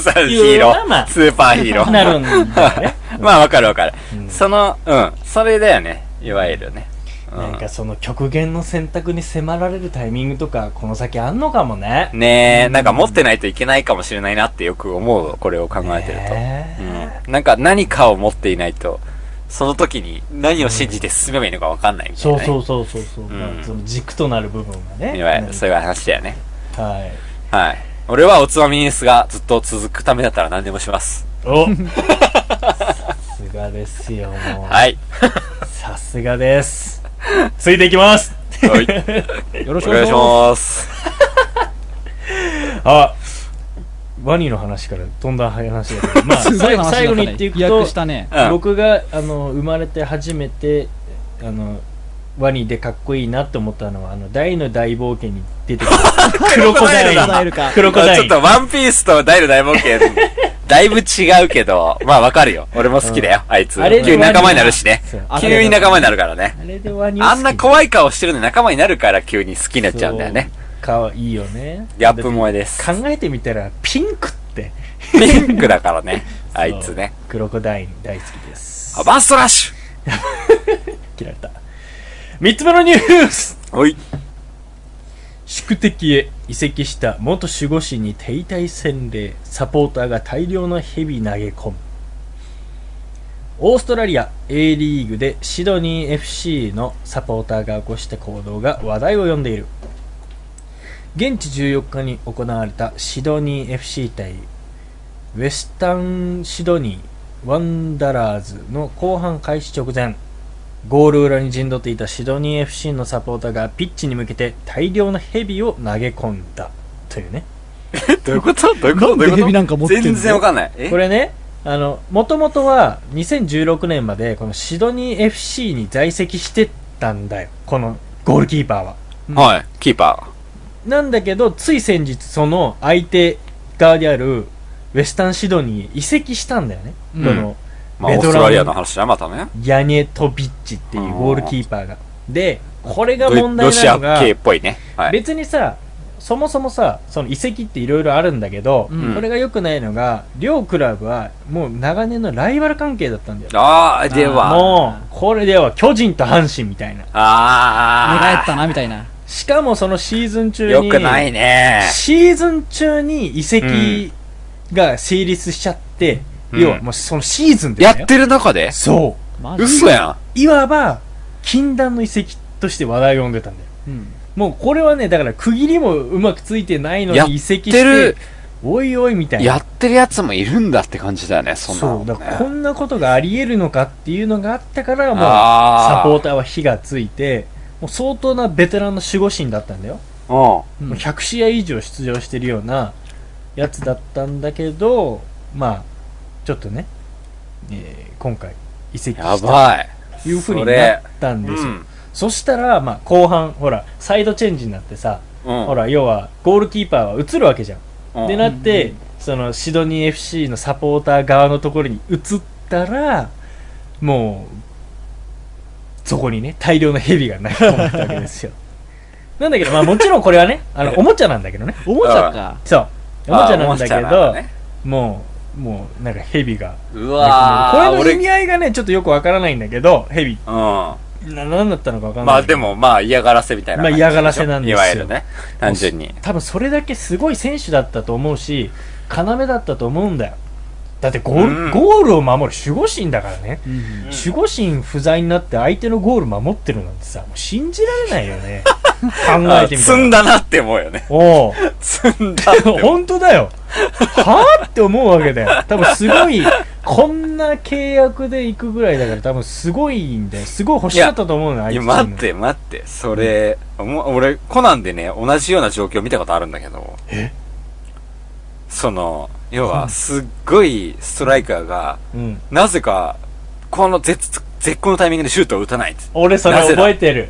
て言ったら、そうのん、嫁さんが、まあ、その時、コナンの時は婚約者だった気がするんだけど、人質に取られてると。あれ違う、子供だよ、子供。子供か子供だああ、そそううだそうだう。ん子供を人質に取られてて、そうそうそう。そのシュート決めたら子供殺すみたいな、脅しをかけられてるっていそうそうそうそう。ニュースだったわけだ勝よっち。ゃいけないんだよね。そう、勝ったら、うんもう子供殺されちゃうから、うんそうそうそうそのエースストライカーは、打てないと。そうっ。ていうコナンでもあったよ、そういうの。いや、ちょっとそれと違くないそれちゃうの全然違う。それちゃう の本当にそうなの全然、この人は何も人質も何も取られてるわけじゃなくて。そうなの本当に取られてないのいや、知らんけどな、この遺跡の裏に何があったいのかはや、わかんないよ、それだって。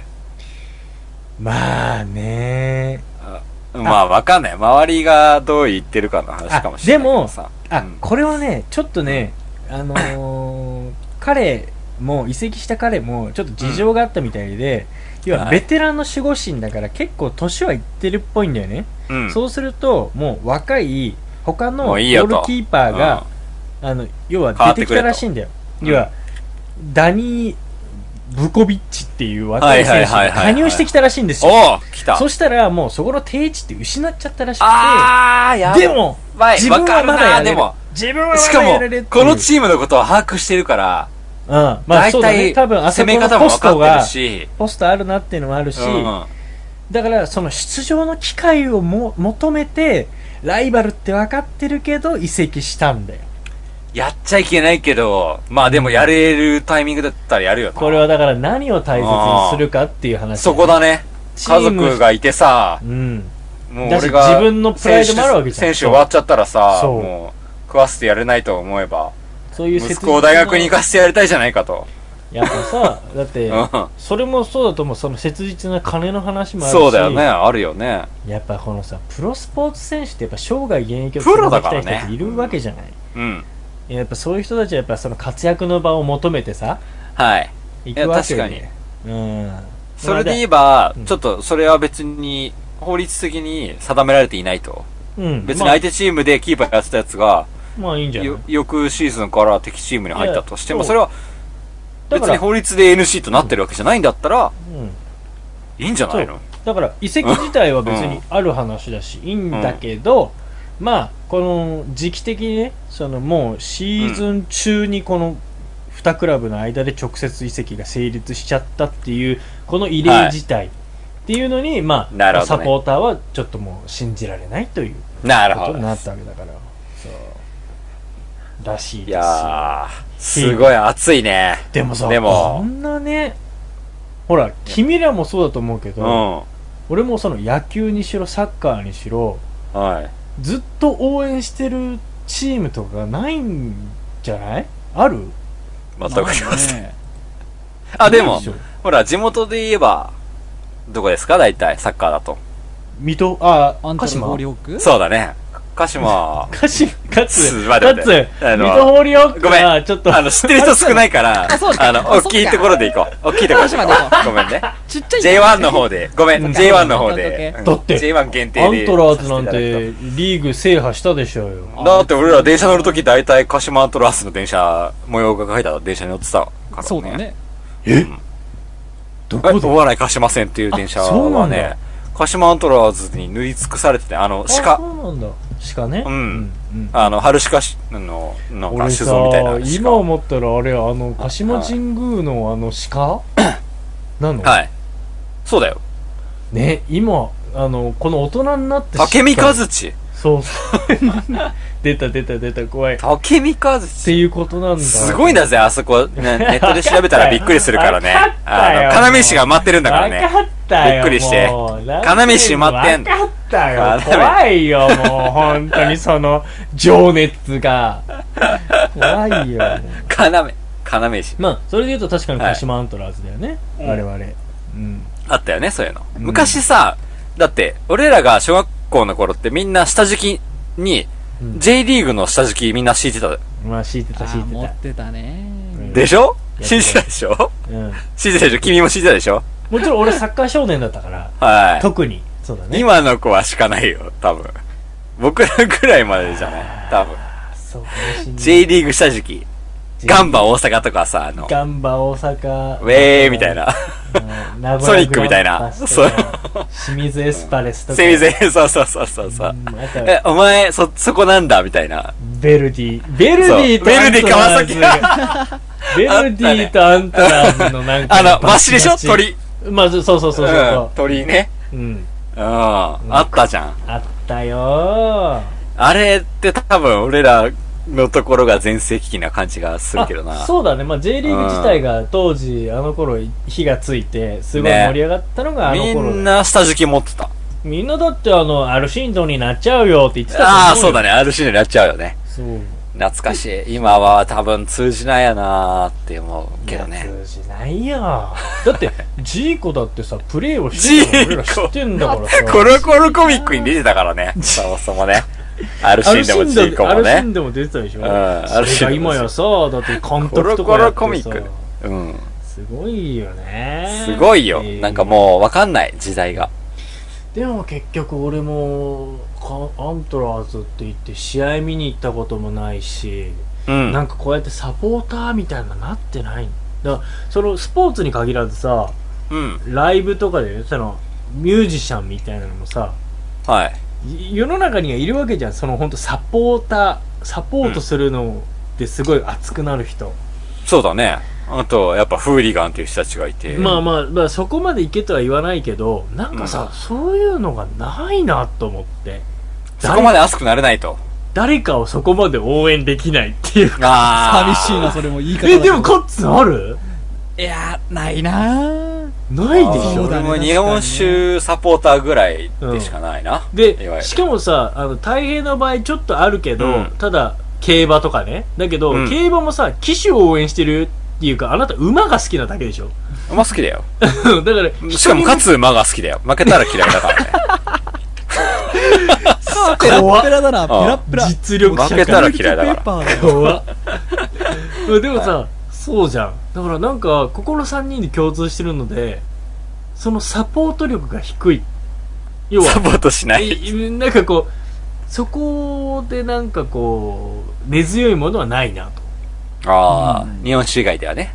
そうそうそうそうだから要ははい人に対するそのなんか思い入れ、そうだね。ないなと思っうん。て、うん、でそれタイプに似てるなと思って別に悪いことだと思わないんだけ ど全然全然俺はいいと思ってんだけどなんか逆にこの人たちの心理がわからない ああ、そのヘこビをこまでね、投げ込むヘビを投げ込むほどのね、うんもうムカつきすぎてね。だって俺らなんてささっきのさその事情の話でさいやあー他の若い選手が来て定時なるほ取らどねれたから移籍して活躍の場を求めていったんでしょそれ仕方ないじゃんああ、でだと思うし、でそれでもいいじゃんって思ううし。んで、それがもう、ムカつくって言って、ヘビを投げ込む側の気持ちは確かにわかんないし、ねうん。それは、それは確かにそうだね。そうだからそこまで熱くなれてない俺たちが悪いんじゃないかって、すすら思えるってことわだかよるね。いちょわっゆとる。それも思うよねうんなんかごめん、俺らそんなに熱くなれてないっていうね。そうそうそうそのさっきカッツンが言ったみたいにそのわか寂るわしかるいっていう気持ちになるのもなんかわうかるん。要は、周りのみんなが、そ のた、その時に、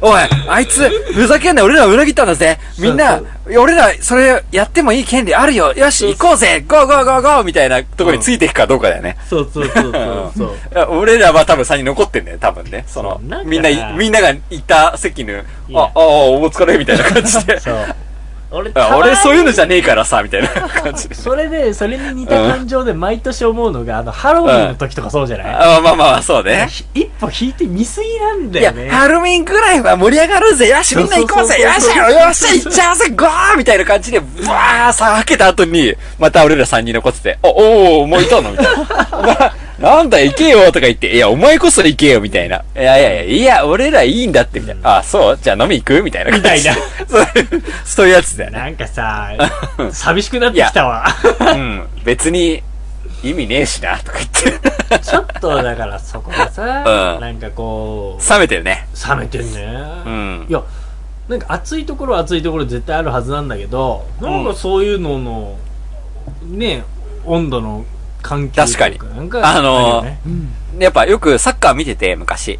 うんあのー、みんな見てたん。その、日本代表が、よしサッカー、今夜サッカーだぜと。うんうんうんうん日本代表出るぜみたいな。うんうんうんみんな見てるよねうん、見てるみたいな感じの時あったじゃん、一時期。はいはいはい、そのみんまさに渋谷で、あの、サッカーを見るのが流行って、まあみんなワールドカップとかで大ね行列になったようなタイミングですよ。うんうんうんうんその時にさ、もう怖かったのは、今、見てない人は、非国民だっていう、あーああるねああるあるるね、見てないことがありえないでしょ、みたいな、その民意うわ、ー全体的な、ちょっと狂気的な民意があったじゃん。あるある。見てないやつはおかしいと。国民じゃないと。うんうんうん日本人なら見てなきゃいけないみたいな。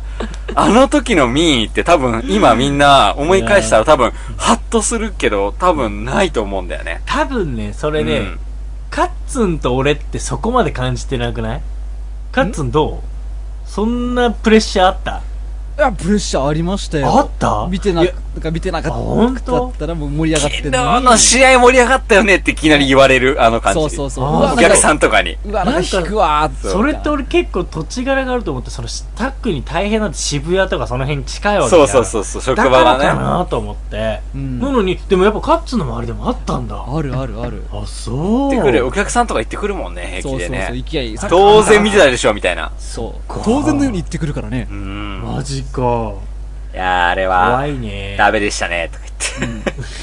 言い返せないといけない、そうみたいな、そのオーラという雰囲気とか。そこはさ、みたいな、なんか、その、ハラスメントだよね、スポーツハラスメントみたいな。あるあるあある。まあ、うんそういう言葉はそろそろ出始めてもいいと思う、ね、うんなんかスポハラスポねーツ、スポーツハラスメントな感じがするよね。あるかもだしれとない、ね、思う。なんか、見てないとおかしいみたいな、非国民だみたいな。え、うん。オリンピックとかはうわー、辛いなーそれも同じじゃないオリンピやっックかぱオリンピックもさちょいつまみ食いぐらいにださってちょ、っと夏と冬があるじゃん、だって。 でも、わかんないね、何見ていいか。ちょっとあとほん世界陸上ね。もうわかんない。俺何見たらいいんだろう。スポーツ興味なさすぎて。そうだね、ほんとね、どれ見たらいいんだろうって思俺結局うんそうだよねう。う結局俺バスケもやってたけどバスケも別に見ん。なやいってるじゃんね。やってるけど別に興味ない人もいるんだ今もんね。すごい B リーグって盛り上がってるけど、結あそうなんだ見て何そうに B リーグ日って感本じだけどの日本のやつ、うんあ、そうなんだ。これもまたねあのチェアマンが変わって、まあ、結構前だけどそれすらわかんないもんな。すごいもう盛り上がってんだけど、うん。いやほらわかんないっすやっぱりさね我々その人を応援できる人間にならないと僕らも応援してもらえないんじゃないいかや、なとま あそれは確かにそうかもしれないけど。でやっもぱ俺、でもなんかみんな無理して頑張って応援してないっていうところもあ俺るけそどねれだな。あー要するになるほもどうサッカーとかみんな知ってなきゃいけないじゃ。うんうんだからなんか、サッカーの用語でね、なんか、選手の名前とかね。そう知知ってるっぽい中盤からの押し上げすごかったよねサイド使 ってサイドを使ってさうんぬんかバイタルエリアがうんぬんかんとか さあれオフサイドだったよね。つってあオフサイドのルールわかんねえよ、みたいな。フィジカルの強さがやっぱ武器だよなと かそういうのばっか勉強したあ、そうなんだ。そう勉強知しってたるなっ。ぽいことを言っさてすがだねなんかいかにも盛り上がってる風な演じ確か方にをねしてたな俺はそうあ、だから、日本史で言うとこれがカプロンさんエチル系だよね、とかさ。これはやばまあそうだいうん、サクさんイサマル、イサミル系だよね、とか、そういうやばやいねつ。なのかなうんかわもかそんれねえだやっぱねやっぱだからその分かる人とか、うんどこに面白みをもう感じるかみたいなそう。あ、これ、か、イサ、カ、カプロンさんなのにこの香りってなくねみた いな。そういうやつ。 うんうんうんそそういううやつかな。わかんねえな。まあまあ、俺はわかるけど、その、だから、そまの、あそこなんだよね、多分ね。うんなんか、民意的に押し付けられるのはちょっとそう辛いよね。そうそうそう好きな人だけやればよくねっていうやつを、みんな知ってるよねみたいな感じでニュースでやられると、もう、その時間帯全部スポーツにされると困るんだよね。まあね、あの時期はだいたい特にね11時半ぐらいから全部スポーツなの辛い。いや、でも さ、我々なんて特にさ、2020年東京オリンピックになった時には、その流れは逆らえないぜ。やべえ、辛い。ずっとこればっかりは逆らえないから覚悟しなきゃいけないんだよ。オリンピックだったらってはあるけど、まあまあまあまあまあまあまあまあまあまあねまあまあまあまあ別にそんなね我慢でき我々だるっ。て一、一でもでもじゃないから。うん。で、我々だって別に逆らおうと思ってるわけじゃないし、我慢っていうのもちょっと違うのかもしれないけど。そうだね。うん。もう、程よく乗ればいいと思うんだよね。そうだねむしろだからやっぱ、毎毎回回盛り上がるべきよ。毎週、おつまみです始まるタイムで、さあっ つって。いやー、やってくれましたねとか言って。織田裕二みたいな、織田裕そう二。そうそうそうそうそう。あ日本がやってくれましたって本すごいみたいなや。ってくれましたね !1000 メーターマラソン って。いやそうー、俺は感動したとか言って。 センタあーみたいな。そうそうースターって1キだからロじゃね求めてないじゃん、この番組に誰も。求めて ないいや、でもわかそうるいうやつほらだよね。まあそうだね、うんでもほら放送でそういう風に言うっていう風に意識づけないと多分見ないじゃんいや、別に俺見る気ないけどね。でもそうするとお前それこそ多分もうねそればっかりは被告人扱いされてしまうぞそう、やっぱやるじゃん、みたいな。もうそう、ハラスメントって訴えるわ、本当に。東京オリンピックはもうそうなりますから東京オリンピックハラスメント、これ、今から使っていきましょままあこれはまた一悶着ありますでしょうかう。ら、そうですよ。みんながみんな好きなわけじゃないんですから。まあ僕はもうそこに逆らわないよう に、おあの朝のニュースをしっかり見るように するという、ダイジェスト版で、いかにも、いや、すごかったっすよねみたいな。そうだね。やばいっすよねみたいな。まあ、そうやって俺も生きてきた、今ま で。うん、だけど、今回に関してはちょっとチャレンジしてみようかな。お一切見ない。そっち近いかまあ、それで通す人間、うん。とかいろいね。ろね。まあ、それ検証してみましょうよ。 はい。まあ、ちょっと面白いですね。2020年楽しみにしつつ。はい。はい。こんなところでしょうか。はい。とい、おいう三つ目のニュースでした。おい。以上です。いやー、喋ったなこんだけ喋ったら、呼気でアルコール抜けて、結構スッキリしてきたんじゃないいやー、また飲もうかなっていう感じになってきたね。